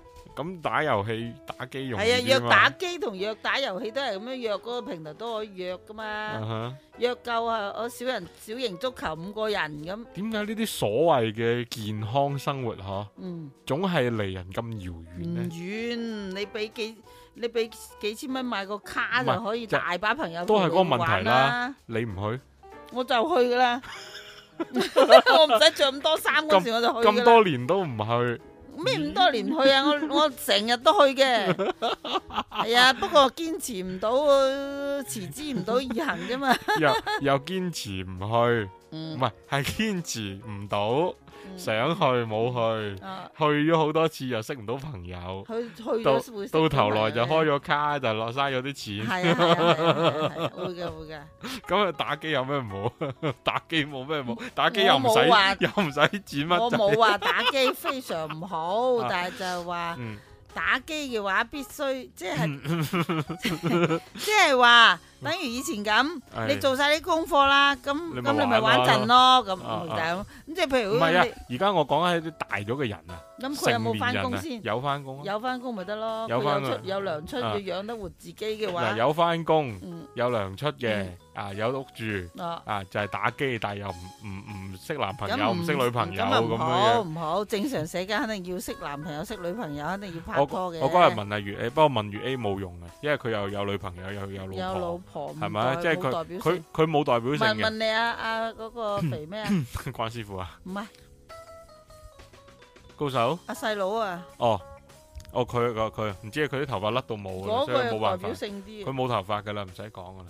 即係就係嚟就係咁係咯，關啦。師傅咯，即係佢唔講你，佢唔回答我問題。哦，佢佢佢佢話有咩唔使預佢啊。哦佢 佢佢佢佢升仙嘅就快。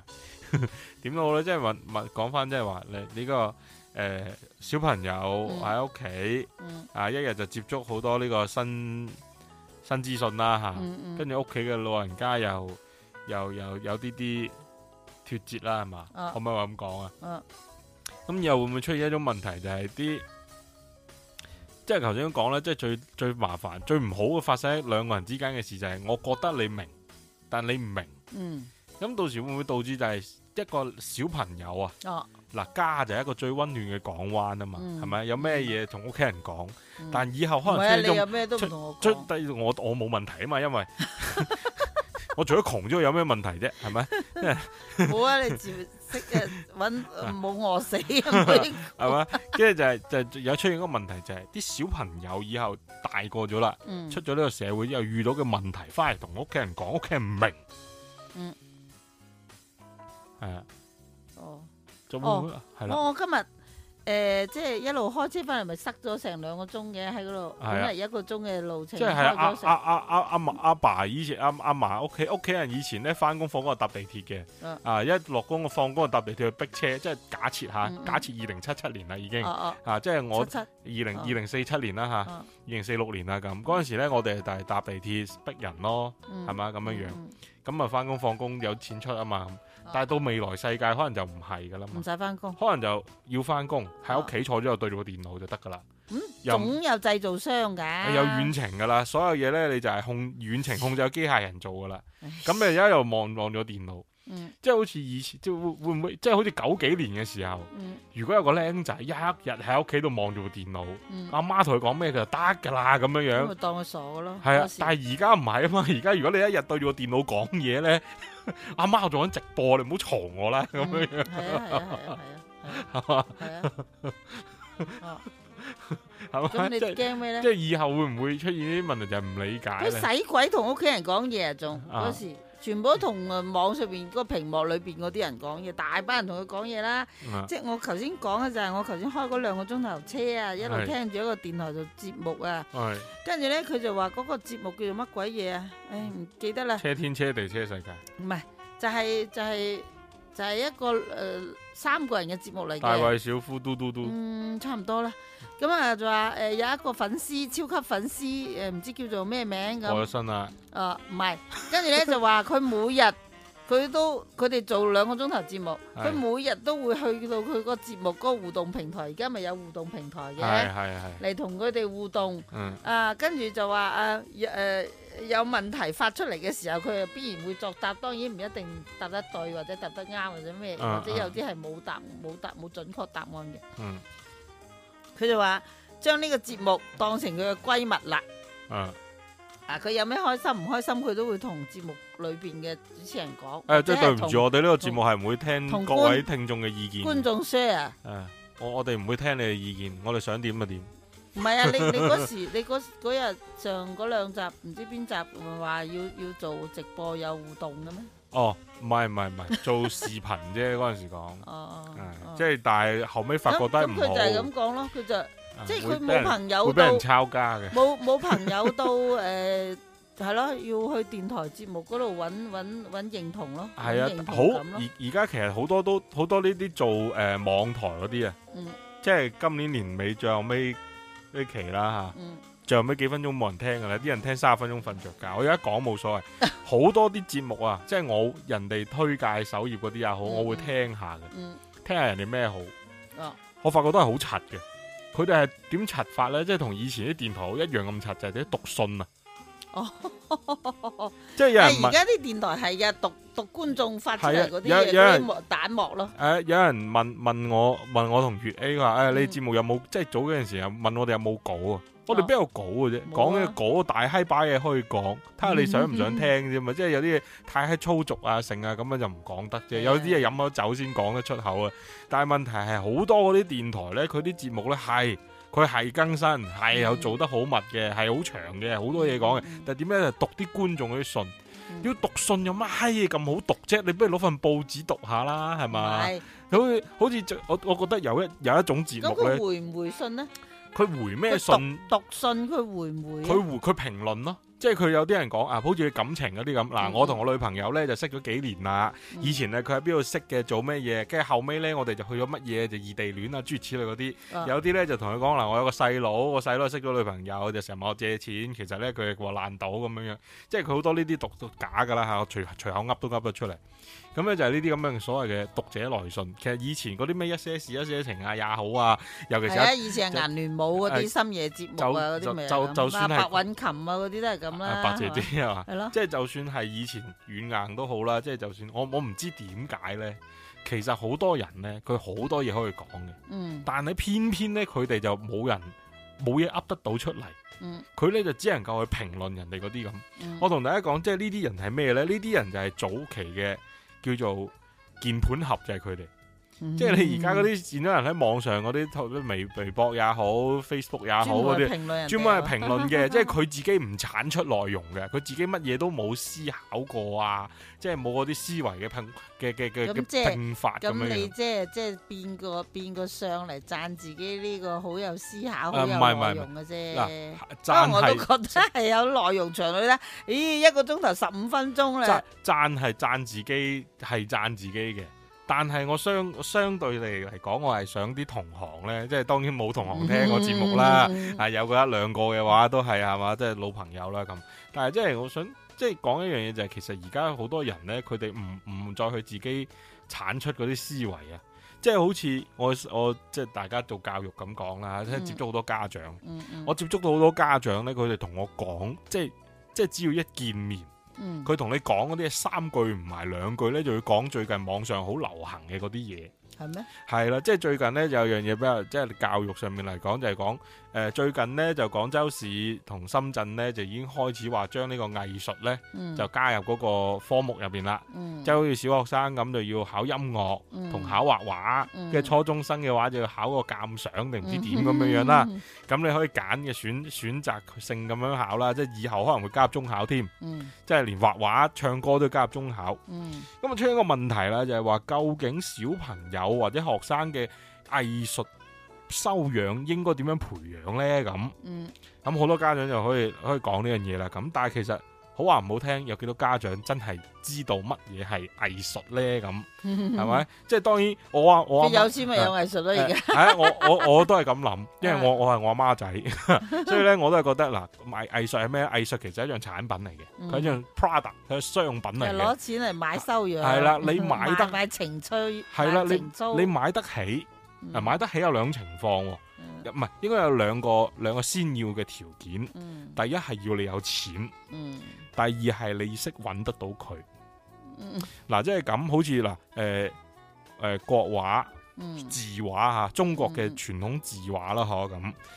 誒、有聽過嘅人好多，個知道佢貴嘅人都好多。嗯咁你去邊度買呢？咁嗯呢個就係一個問題啦。你咁佢而家自己畫啊嘛，嗱，當然當然係你首先你識畫之前，你識鑑賞啊，識睇啦，即係識臨摹啦，點樣都好啦咁。唔咁係咧就嗱嘅，佢要識畫畫到好熟嗰陣時先開始識鑑賞嘅，係佢冇基礎啊點鑑誒咧，賞？所以就係話啦，嗱，每個家長嗰個方法都唔嗰、個即係個套路都唔同，嗯差別就喺度啦。嗯究竟係要先有畫筆，嗯，定先有人哋幅畫？我你先睇咗啊啊再做啊，啊定係做做下再睇啊？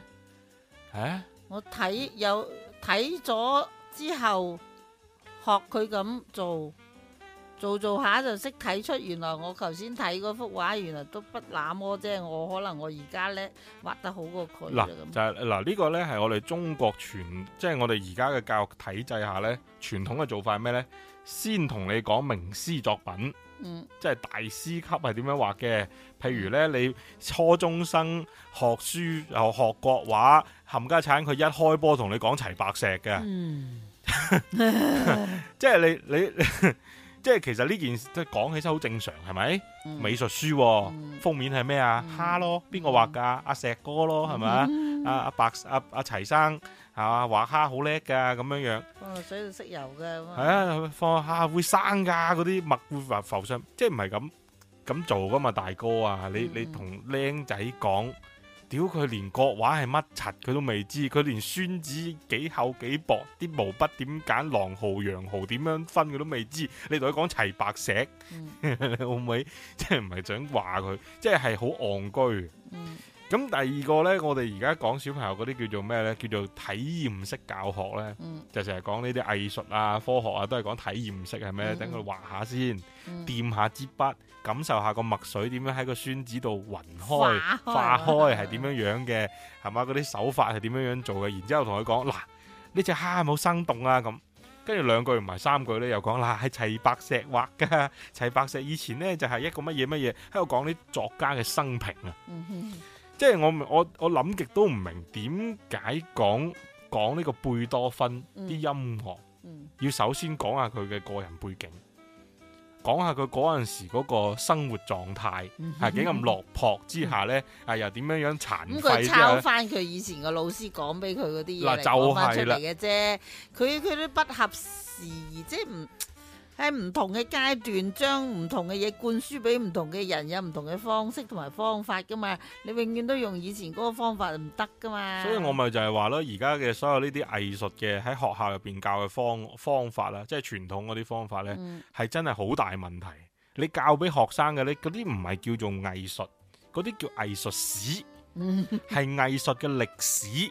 嚇、嗯你係唔可以同個歷史，即係你你你睇中誒、呃中國嘅軍事歷史咧，你唔會睇睇下睇到啊啊我睇下我攞呢個刺刀啊，點樣將呢個日本鬼子刺死啊？唔得，我要去嘗試下，唔會噶嘛。你只能夠喺歷史中咧吸取一個教訓，嗯就係、吸取唔到教訓。即係人喺歷史當中嘅吸取嘅教訓就係唔吸取教訓啊嘛，係咪先？係咪零三年沙士嘅教訓係咩啊？快啲封關，個個戴口罩唔好出街嘛，係咪？咁而家點解又話爆發啦？因為個個都唔戴口罩又出街啊嘛，係咪？嗯中國咪叻咯，係咪？個個戴口罩唔出街啊， 咁啊，即嗯即即呢個呢個呢個歷史上面係咪學學唔學得到嘢？但係藝術呢啲唔係啊嘛，藝術係發自源自於一個精心靈感受嘅嘢。嗯係咪？好話唔好聽就係、你一千個人眼中有一千個哈姆雷特，係咪？嗯但係一千個人眼中嗰個賣橙嘅老豆就係個好老豆。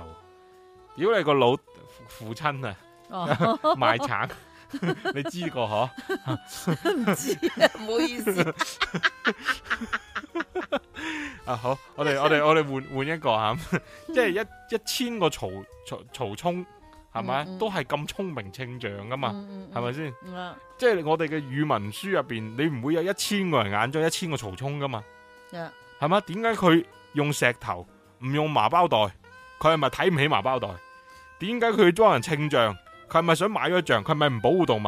佢點解唔稱馬？點解佢唔？點解佢稱完象之後，佢唔嗌人放咗去大象？佢係咪唔保護呢個環境？係咪？點解佢用隻船？係嘛？唔用第二啲嘢？點解佢擺喺個河度，唔擺喺個海度？佢係咪唔保護啲淡水資源？即係冇人會一千個人 眼中有一千個曹沖噶嘛？佢只係一個曹沖就哇，佢好聰明啊，識用石頭代替剁爛隻象啊咁，就係、就係、咁樣樣一個中心思想化咗嘅一個學習氛圍。即係當然唔曹沖唔係同藝術冇乜關係啦，嗯 即係咁講啊你。扯得太遠啦，我有啲飄。啱噶啦，啊，啊，即係呢種咁，即係講誒叫做模板化啦，啊即係教到每個人嘅諗法都係一樣嘅，嗯，先係我哋所以嘅嗰個主所流以嗰、我哋而個。家咪成日都話要要要，即係令令到孩子有呢個創造性思維，令到佢自己誒諗、一啲唔同嘅方法俾佢自己諗一啲佢自己憑佢自己經驗嘅一啲所謂嘅新方法。其實我我哋一一二二話晒俾佢聽都得㗎，嗯，係嘛？係啊，即係譬如好似你俾張紙佢咁，你要折飛機咁，統一一個折法就得啦。嗯咁點解我哋要俾佢俾張紙佢之後，你你你你試下你自己接唔接到一個可以飛得喐、飛得向前飛嘅嗯嘅嘅嘅誒物體出嚟啊咁。嗯咁佢咪自己試咯。嗯咁佢埋一嚿嚟掟又好，佢佢佢佢真係接咗隻飛機，即係有個翅膀嘅出嚟。拎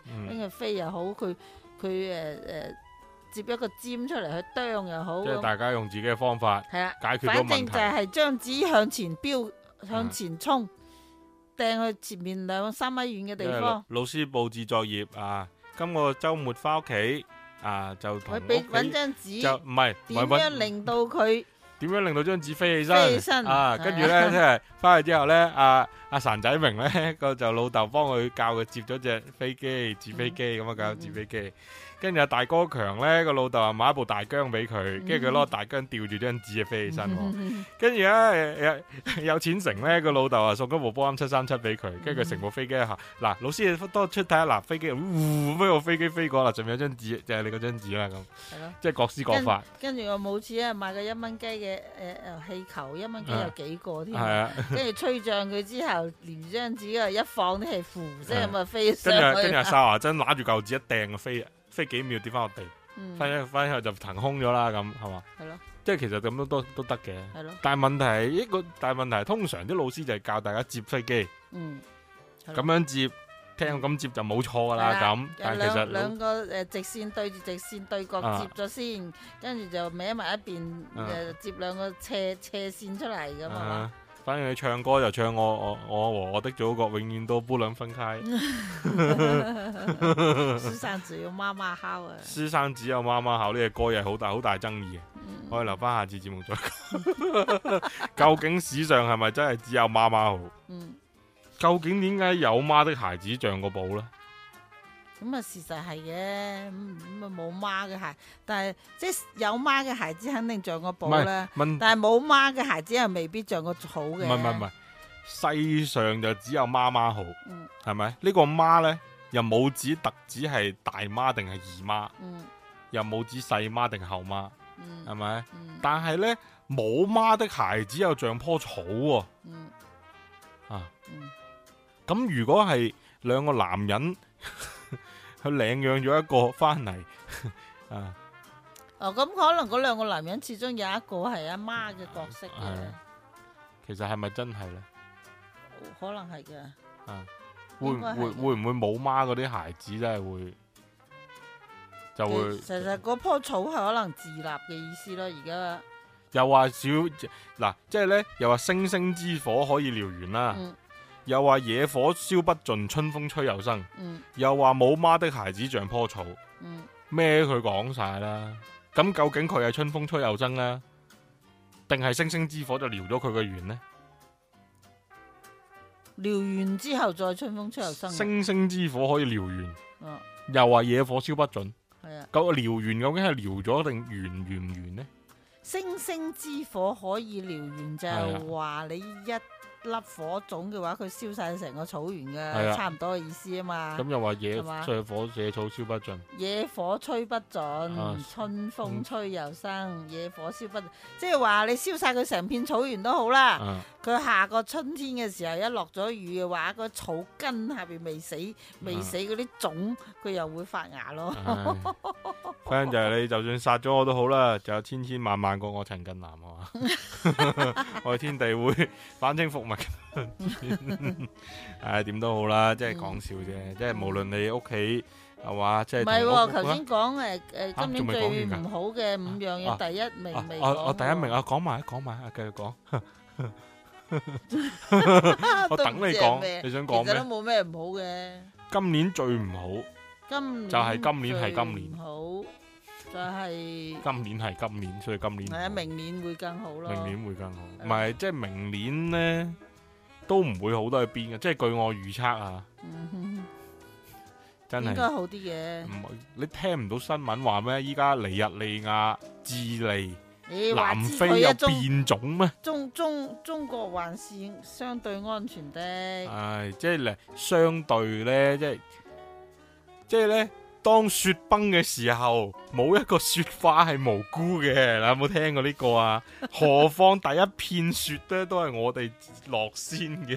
誒，反正喺廣州冇雪落嚟，唉，鬼咁佢。啊係，唉點都好啦，即係你祝大家即係今年咧就 誒家庭幸福啊，生活美美身體滿，健康。係咪？翻工咧就摸多啲魚，唔好俾老細機格，係嘛？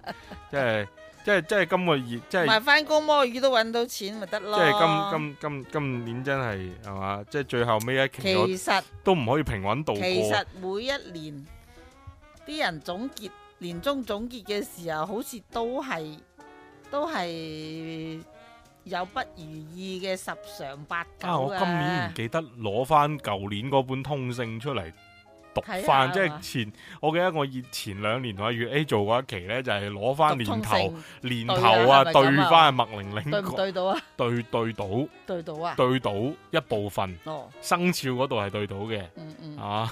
但係連唔知啊，我哋我哋睇下點樣系春咯，我節之我前平時 平時過年或者係清明嗰陣時都去都去西條山求翻支簽嘅。啊，疫情嗰陣時又話唔俾求簽，又話唔俾剩，咩都冇晒。咁、呃今年都未未，即係個流年啊，都對唔翻嗰條，即係冇冇冇簽可以俾佢對。唉，反正佢年年都話你工作都尚好啊，反正就唔注好意身咁。體啦，冇咁嗰多個變動，係 咪？即係即係呢個，即係屬龍、屬鼠、屬豬嘅朋友呢，今年就肯定係爛桃花。跟住呢，嗯屬狗、屬羊、屬馬、屬蛇嘅朋友呢，轉就變啊嘛就唔係 唔係就財運就差啲嘅。啊跟住呢，屬兔、屬屬屬唔知咩啦，反正另外嗰幾個呢，就今年呢，可能就會有啲啊人際上嘅出問題啦。啊咁都有㗎啦其實呢啲我亂講都啱嘅，嗯啊亂點講都有放嘅。之四海而皆準，算命先生講除 非你出現兩種情況，第一你隔離緊，第二啊你已經啊即係咁咁啱得咁好彩咧，就已經嚇誒、呃感染過，嗯好有翻，免疫力啊，我有免疫力啦咁。啊啊一係咧就再唔係咩咧，你係醫護人員啊啊，即係如果唔係嘅話咧，我諗咧你嘅嗰、個誒流年都唔會落誒誒差得去誒好得去邊嘅啦。我啊我我哋而家又誒誒有免費疫苗疫苗打咯你喎，打唔我打哋？屬於一線工作人員，嗱，我我係咁諗嘅。嗯疫苗呢，就唔係藥。嗯啊，首先講清楚啊，疫苗都係病毒嚟嘅，嗯，佢呢就唔具備任何治療嘅效果。係啊，你打咗之後呢，你亦都有可能會感染。嗱，嗯感染有兩個意思嚇，一個呢係個菌去咗你身上，嗯咁呢你就會有咗傳播力啦。嗯咁呢啲叫咩呢？呢啲叫無症狀帶菌者，嗯即係話啲病菌喺你個身度，但係呢，你個身好似同啲病菌呢，就好似冇乜冇乜感情咁啊！嗯即係我又唔嘈交，又唔打茄輪，又唔乜嘢嘢嗯咁。，咁但係唔好意思，你嗰個菌呢又會通過你一傳俾第二個，呢啲叫無症狀帶菌者。嗯咁呢，另一種呢就係、你感染咗啦。嗯呢兩種人嘅話呢，個疫苗對佢哋嘅幫助呢，其實都係冇嘅。嗯，佢只有到第三種就係佢已佢經有咗抗體誒啦唔係唔嘛，係唔係唔係咪住先，有冇抗體嗱？呢樣嘢其實係好玄學嘅，嗯即係咁，你有一個荷包嗯入邊有錢，嗯，係咪？嗯？嗱，有有一張假銀紙去咗你嗰度，嗯係咪？先？去咗你嗰度，你唔發覺嗯就叫做無症狀帶菌者啦。即係張假銀紙已經喺你個荷包度啦，你呢啊個即係洗就係啊將錢咗俾人你啦，會攞，你有機會會攞去洗，但你亦都有可能洗極都洗唔走嗰張銀紙。即係冇洗到，係啦，咁咧你你又有可能冇傳到，所以冇人會知道你嗰個而症家通常你係個咩袋嘅裏有假銀紙，肯定冇使出去。嗱嘅驗嗱呢個疫苗有咩作用咧？呢、個疫苗就喺呢個核銀包嗰度裝個驗鈔機，佢有幾多成嘅功力咧？九百分之九十一，係百分之九十一嘅人有可能幫到佢個荷包驗有驗驗驗假銀紙喎。係咩九十一咧？嗱，呢個數係點樣樣計嘅咧？其實咧，我睇過嗰個醫學報告咧之後咧，我即係我自己理解下，通過自己理解，即係佢唔係話你個荷包。嗯譬如你驗一百張銀紙入邊，假銀紙入邊，你會驗到九十一張假嘅，唔係呢個意思，係有百分之九嘅人係驗咗驗唔出，即係有百分之九嘅人打咗疫苗係冇用嘅，嗯因為呢啲人呢，呢百分之九嘅人係點樣呢？我唔知個數據有冇重合啊，即係好有可能佢哋呢感染咗都係無症狀嘅。嗯，即係呢啲人對於個疫苗又又冇效，對於嗰個病菌對佢又冇效，嗯個病毒對佢亦都冇效，嗯所以呢百分之九嘅人咧好犀利嘅，佢係哦佢係呢個世界如果全部人都因為呢個冠狀病毒而離世呢，就會全部呢剩百返嗰分九個百人分之九百分之九啊就係呢啲人啦，嗯疫苗對佢都冇效，其實疫苗都係病毒，佢中唔到落係死佢嘅病毒，理論上係係生嘅病毒死死嘅病毒。嘅病毒，兩種都有，輝瑞嗰啲係生嘅，零下七十度嗰種係生嘅，輝瑞嗰、個啊啊通常我哋打其他，即係我唔講新冠吓，其他而家即係小朋友誒嗰本綠色嗰本月誒亮寶嗰啲叫做啊嗰啲係死滅，嘅嗰啲叫滅滅活活疫係啊苗係啊。係啊滅活疫苗咧，點解咧？因為滅活疫苗咧係唔使咁嚴格嘅條件去儲藏嘅。嗯咁咧呢一種嘅效果雖然都係幾好，但主要咧係佢成本低，所以普及得快。非洲啊嗰啲都係打呢啲嘅，嗯嗯但係真正高級嗰啲咧應該係打嗰種急凍嘅疫苗，即係新鮮嘅嗯，新鮮嘅病菌。咁佢咪可以中招？嚇、新鮮嘅病菌嘅話，真係中招喎。嗰個其實會嗰個疫苗咧係個基因編輯過嘅病毒嚟嘅，佢唔會令到你發燒、感冒、咳嘅，佢可能只會令到你產生抗體，產生，令到你產生抗體，嗯即係咁。我我我俾嗱俾張嗱滅活疫苗即係咩咧？滅活疫苗即係我俾一張練功券你嗯個荷包，即係 嗱又係假錢啦。啊數嗰啲啊你知道嘅係假嘅，嗱練功券就係假噶啦，咁樣樣你就知道啦，咁樣樣。嗯但係練功券你再點樣練都好啦，你都唔會知道其他假銀紙係點樣樣嘅。而真正嘅急凍嗰啲呢，佢係俾張 D 九零俾你，你仲記唔記得 D 九零假銀紙啊？嗯唔記得即係話說喺誒、呃零幾年嘅時候呢，有一批假銀紙呢，真到不得了嘅，一百蚊紙嚟 嘅，嗯個 number 呢就係 D 九零，真個練功券，真個練係真 真到真銀紙咁啊，有粒粒凸紋添嘅，就係、嗰個縫線嗰、個金屬線係假嘅啫。咁就係啦，我俾啲 D 九零俾你，你練下啊，你就知道係咪真假啦咁。嗯就呢個真嗰、個嗰、個高級啲嗰、個咁急即係凍打疫苗啫，唔打啫。打唔打都係冇 用嘅，只係呢，我係問下自己咁啊。打咗之後呢，有一個社交價值喺度，就係、你會有一個紙或者有個碼，就係話你係打咗疫苗嘅人啦，我哋周明街白嘛？行你去周街行啦。但對於你係咪真係可以免疫呢？可以講下係唔確定嘅。咁有幾成咧？係嗱九十一啊，定係九咧？你你要確定你自己打疫苗之後係咪有效呢？你只能真係打咗疫苗之後呢掟。你去嗰堆掟感你染人嗰群啲嗰係啦度試，系啦，走去唔戴走口去美罩，國啊，走去走美國兜誒兜幾個圈，去誒但系冇人會咁傻噶嘛，係咯，冇人會咁傻啊嘛，走去所英以國啊所以就係話走你去法國啊你打咗疫苗之後呢，你要做嘅嘢就係同而家一樣，就係勤洗手、多朗口、戴口罩、戴 手套，唔好乘搭咁多交通工具、公共公交通工交通具，同埋減少人群聚集嗯。其實都唔係減少人群聚集， 咁啊放假咪即係唔使去，即係唔點好係啊，一樣啊。即係你一係呢，你就等啊會感染咗病毒並且會死嘅人死晒先， 冇可能嘅事。係啊。即係譬 如好似以前我哋體檢嗰陣時都要驗月光兩對半啦，嗯，後尾又話唔準誒誒、呃即係唔準歧視月光人群係嘛，或者嗰啲隱性帶菌者，嗯跟住後尾又唔驗月光兩對因半啦，啊為月光對人嘅影響係好有跟限噶嘛跟，住就驗一對半，後尾又淨係驗肝功能啦。唔係主要月光有得醫嘅，嗯，而家新冠都有得醫啊，新冠冇藥醫嘅，而家新冠係指症狀啫嘛。誒、算啦，呢、個我哋講好多次啊，唔講噶啦。 嗯即係新冠呢個疫苗呢個呢，有一打就打，打咗佢之後你有張針紙呢，你可以周圍周周街去，人哋嗯就睇你又冇咁異相，係嘛？即係總係係你係你自己本嚟就好想去出出街玩，嗯但係咧而家冇打疫苗咧，個心咪有少少誒誒誒，都仲係驚。但係咧打咗嗰啲唔知有冇效嘅疫苗之後，你又雄心壯志咁就話：，哎唔使驚，我到處去玩都冇使冇有使係即係驚啊！即係咁又係嗰個啦，信政府唔怕嘅，係咪啦？即係即係咁講，同埋咧就嗯新冠會死嗰啲人咧，都係啲比都係較死㗎啦。都都係咁樣，可以咁講嘅啊！即係佢哋本身個底子比較但係弱，本身抵抗力抵差，抗本力差身啊，本身佢嗰種咁嘅細胞再生能力低下，嗯咁哼，啊、都係即係啲所謂嘅叫易感人群啦，係嘛？所以老人家就勁啲啦嚇，嗯，嗯，係咯，所以阿公嗰度都仲係限制探視，唉，即係探視下，探探探探下咯，係咪？嗯佢仲有幾廿年命，怕咩？好啦，咁啊，今期節目都差唔多啦， 係啊嗬，，差唔多啦係，啊咁啊就祝大家係啊即係夜夜夜深人靜啊，都唔係嘅，聽好多節目，好多人翻工摸魚嘅時候聽啊，係咪？係摸魚摸魚好朋友咁啊，啊，聽日聽日 Boxing Day 嚟嘅，咁啊打開呢個節目咪當 收聖誕禮物咯。好啦，咁啊預祝大家有個好開心嘅嘅嘅元旦假期啊！嗯跟住咧，誒一月一月三號吧，一月二號或者一月三號咧，咁我哋人類公園二零二一咧就會上線，到時咧就誒、呃、有冇會驚喜啊會其實冇乜驚喜嘅，哦即係唔使咁期待嘅，但係到時可能我哋會增加有冇其禮他物啊嗰個平台嘅嚇、有冇禮物？禮物啊，新年禮物。新年禮物有嘅，新年禮物有，哦新年新年禮物啊，新年禮物可能可能都有你咪嘅，訂做緊咩？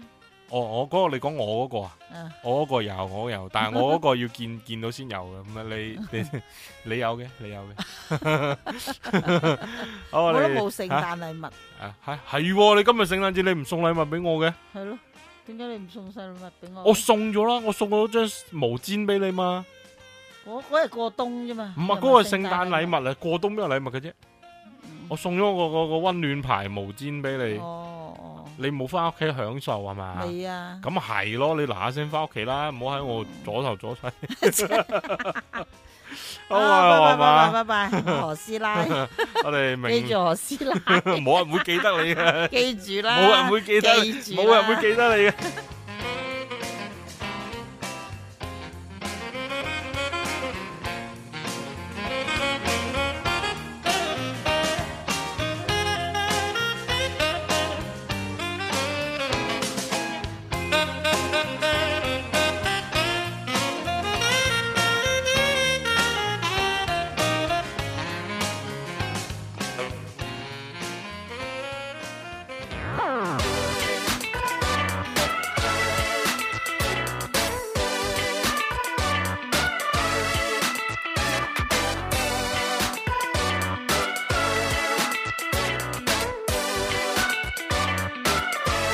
I wish that I could dance with you.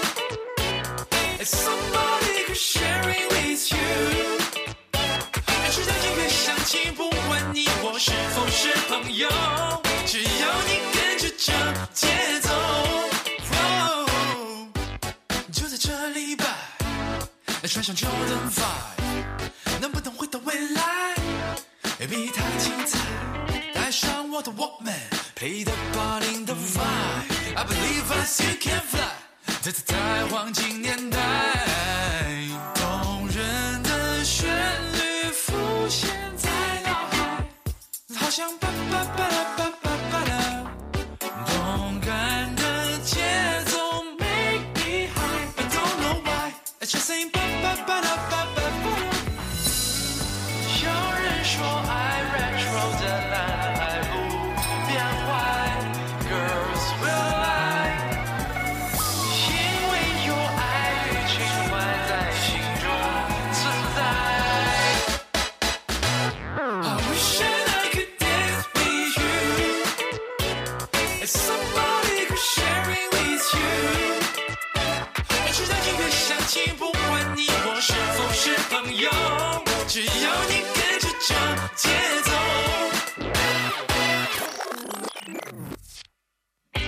时光飞快，现在是 twenty one night，你想要的一切都在 internet，喜欢的歌不用买，写歌的钱从哪来？只真爱，还记得 just me and I。Top five。动人的旋律浮现在脑海，好像叭叭叭啦叭叭叭啦，动感的节奏 make me high，but don't know why，I just ain't 叭叭叭啦叭叭叭啦。有人说爱 retro 的女孩不变坏，boys will lie。因为有爱与情怀在心中存在。到我到我 啊！攞起咪唱，打開市場，開發市場，呼兵現場啊！我冇用上，馬上跟住我唱，跑吧跑吧，get to the top，炒啦炒啦，你有啲甩咳，黃金年代醒光熠熠，穩打穩扎，我係老司機，音樂揾自己，最方健就未冇任何意味，復古節拍翻到上個世紀，想跳舞嘅就快跟住我嚟，Be the b a l a 咬個領呔，着 sneaker，低調奢華，我哋叫叫叫叫到塔，叫叫叫叫叫達。 I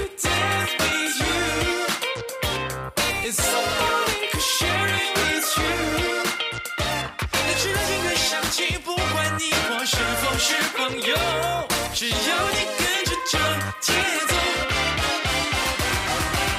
I'll be shotgun to dance with you。只要你跟跟着我的节奏，你就能感受 retro。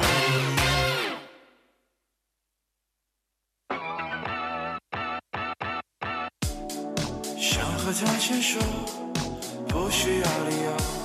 分开时总说了解的不够，失落的时候，谁陪在左右？醉了以后有他送他到门口，然后没有然后，She ain't that kind of girl。或许是我的想法保守，Do you wanna stand alone？Oh, you wanna wanna stand？或许时间难的 stand by me。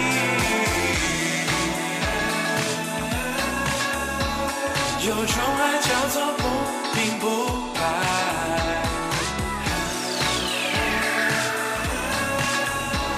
才来的意外，但总让人期待。There with you in the moonlight。踏着雨点的节拍，Run with me till the sunrise，因有爱存在。Then with you in the moonlight，听 DJ play the Saturday night，Run with me till the sunrise，别让爱再等待。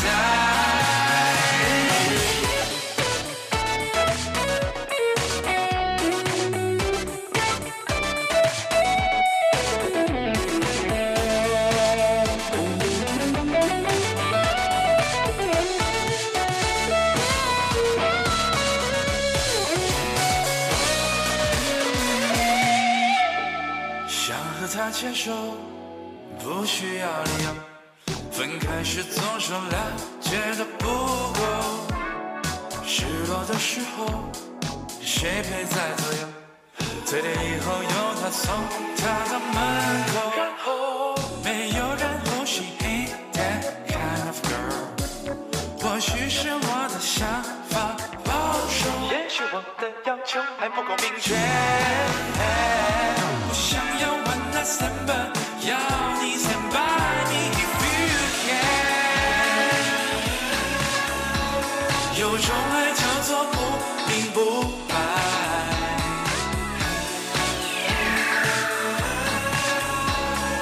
来的意外，但总让人期待。There with you in the moonlight。踏着雨点的节拍，Run with me till the sunrise，因有爱存在。Then with you in the moonlight，听 DJ play the Saturday night，Run with me till the sunrise，别让爱再等。 Rock with me，我的 ride on me，我無法子忘記你嘅黑絲嚟睇我嘅 show，聞到你味道，老鼠盤跟香檳飛落我呢度，高跟踩上我嘅 Air Force One。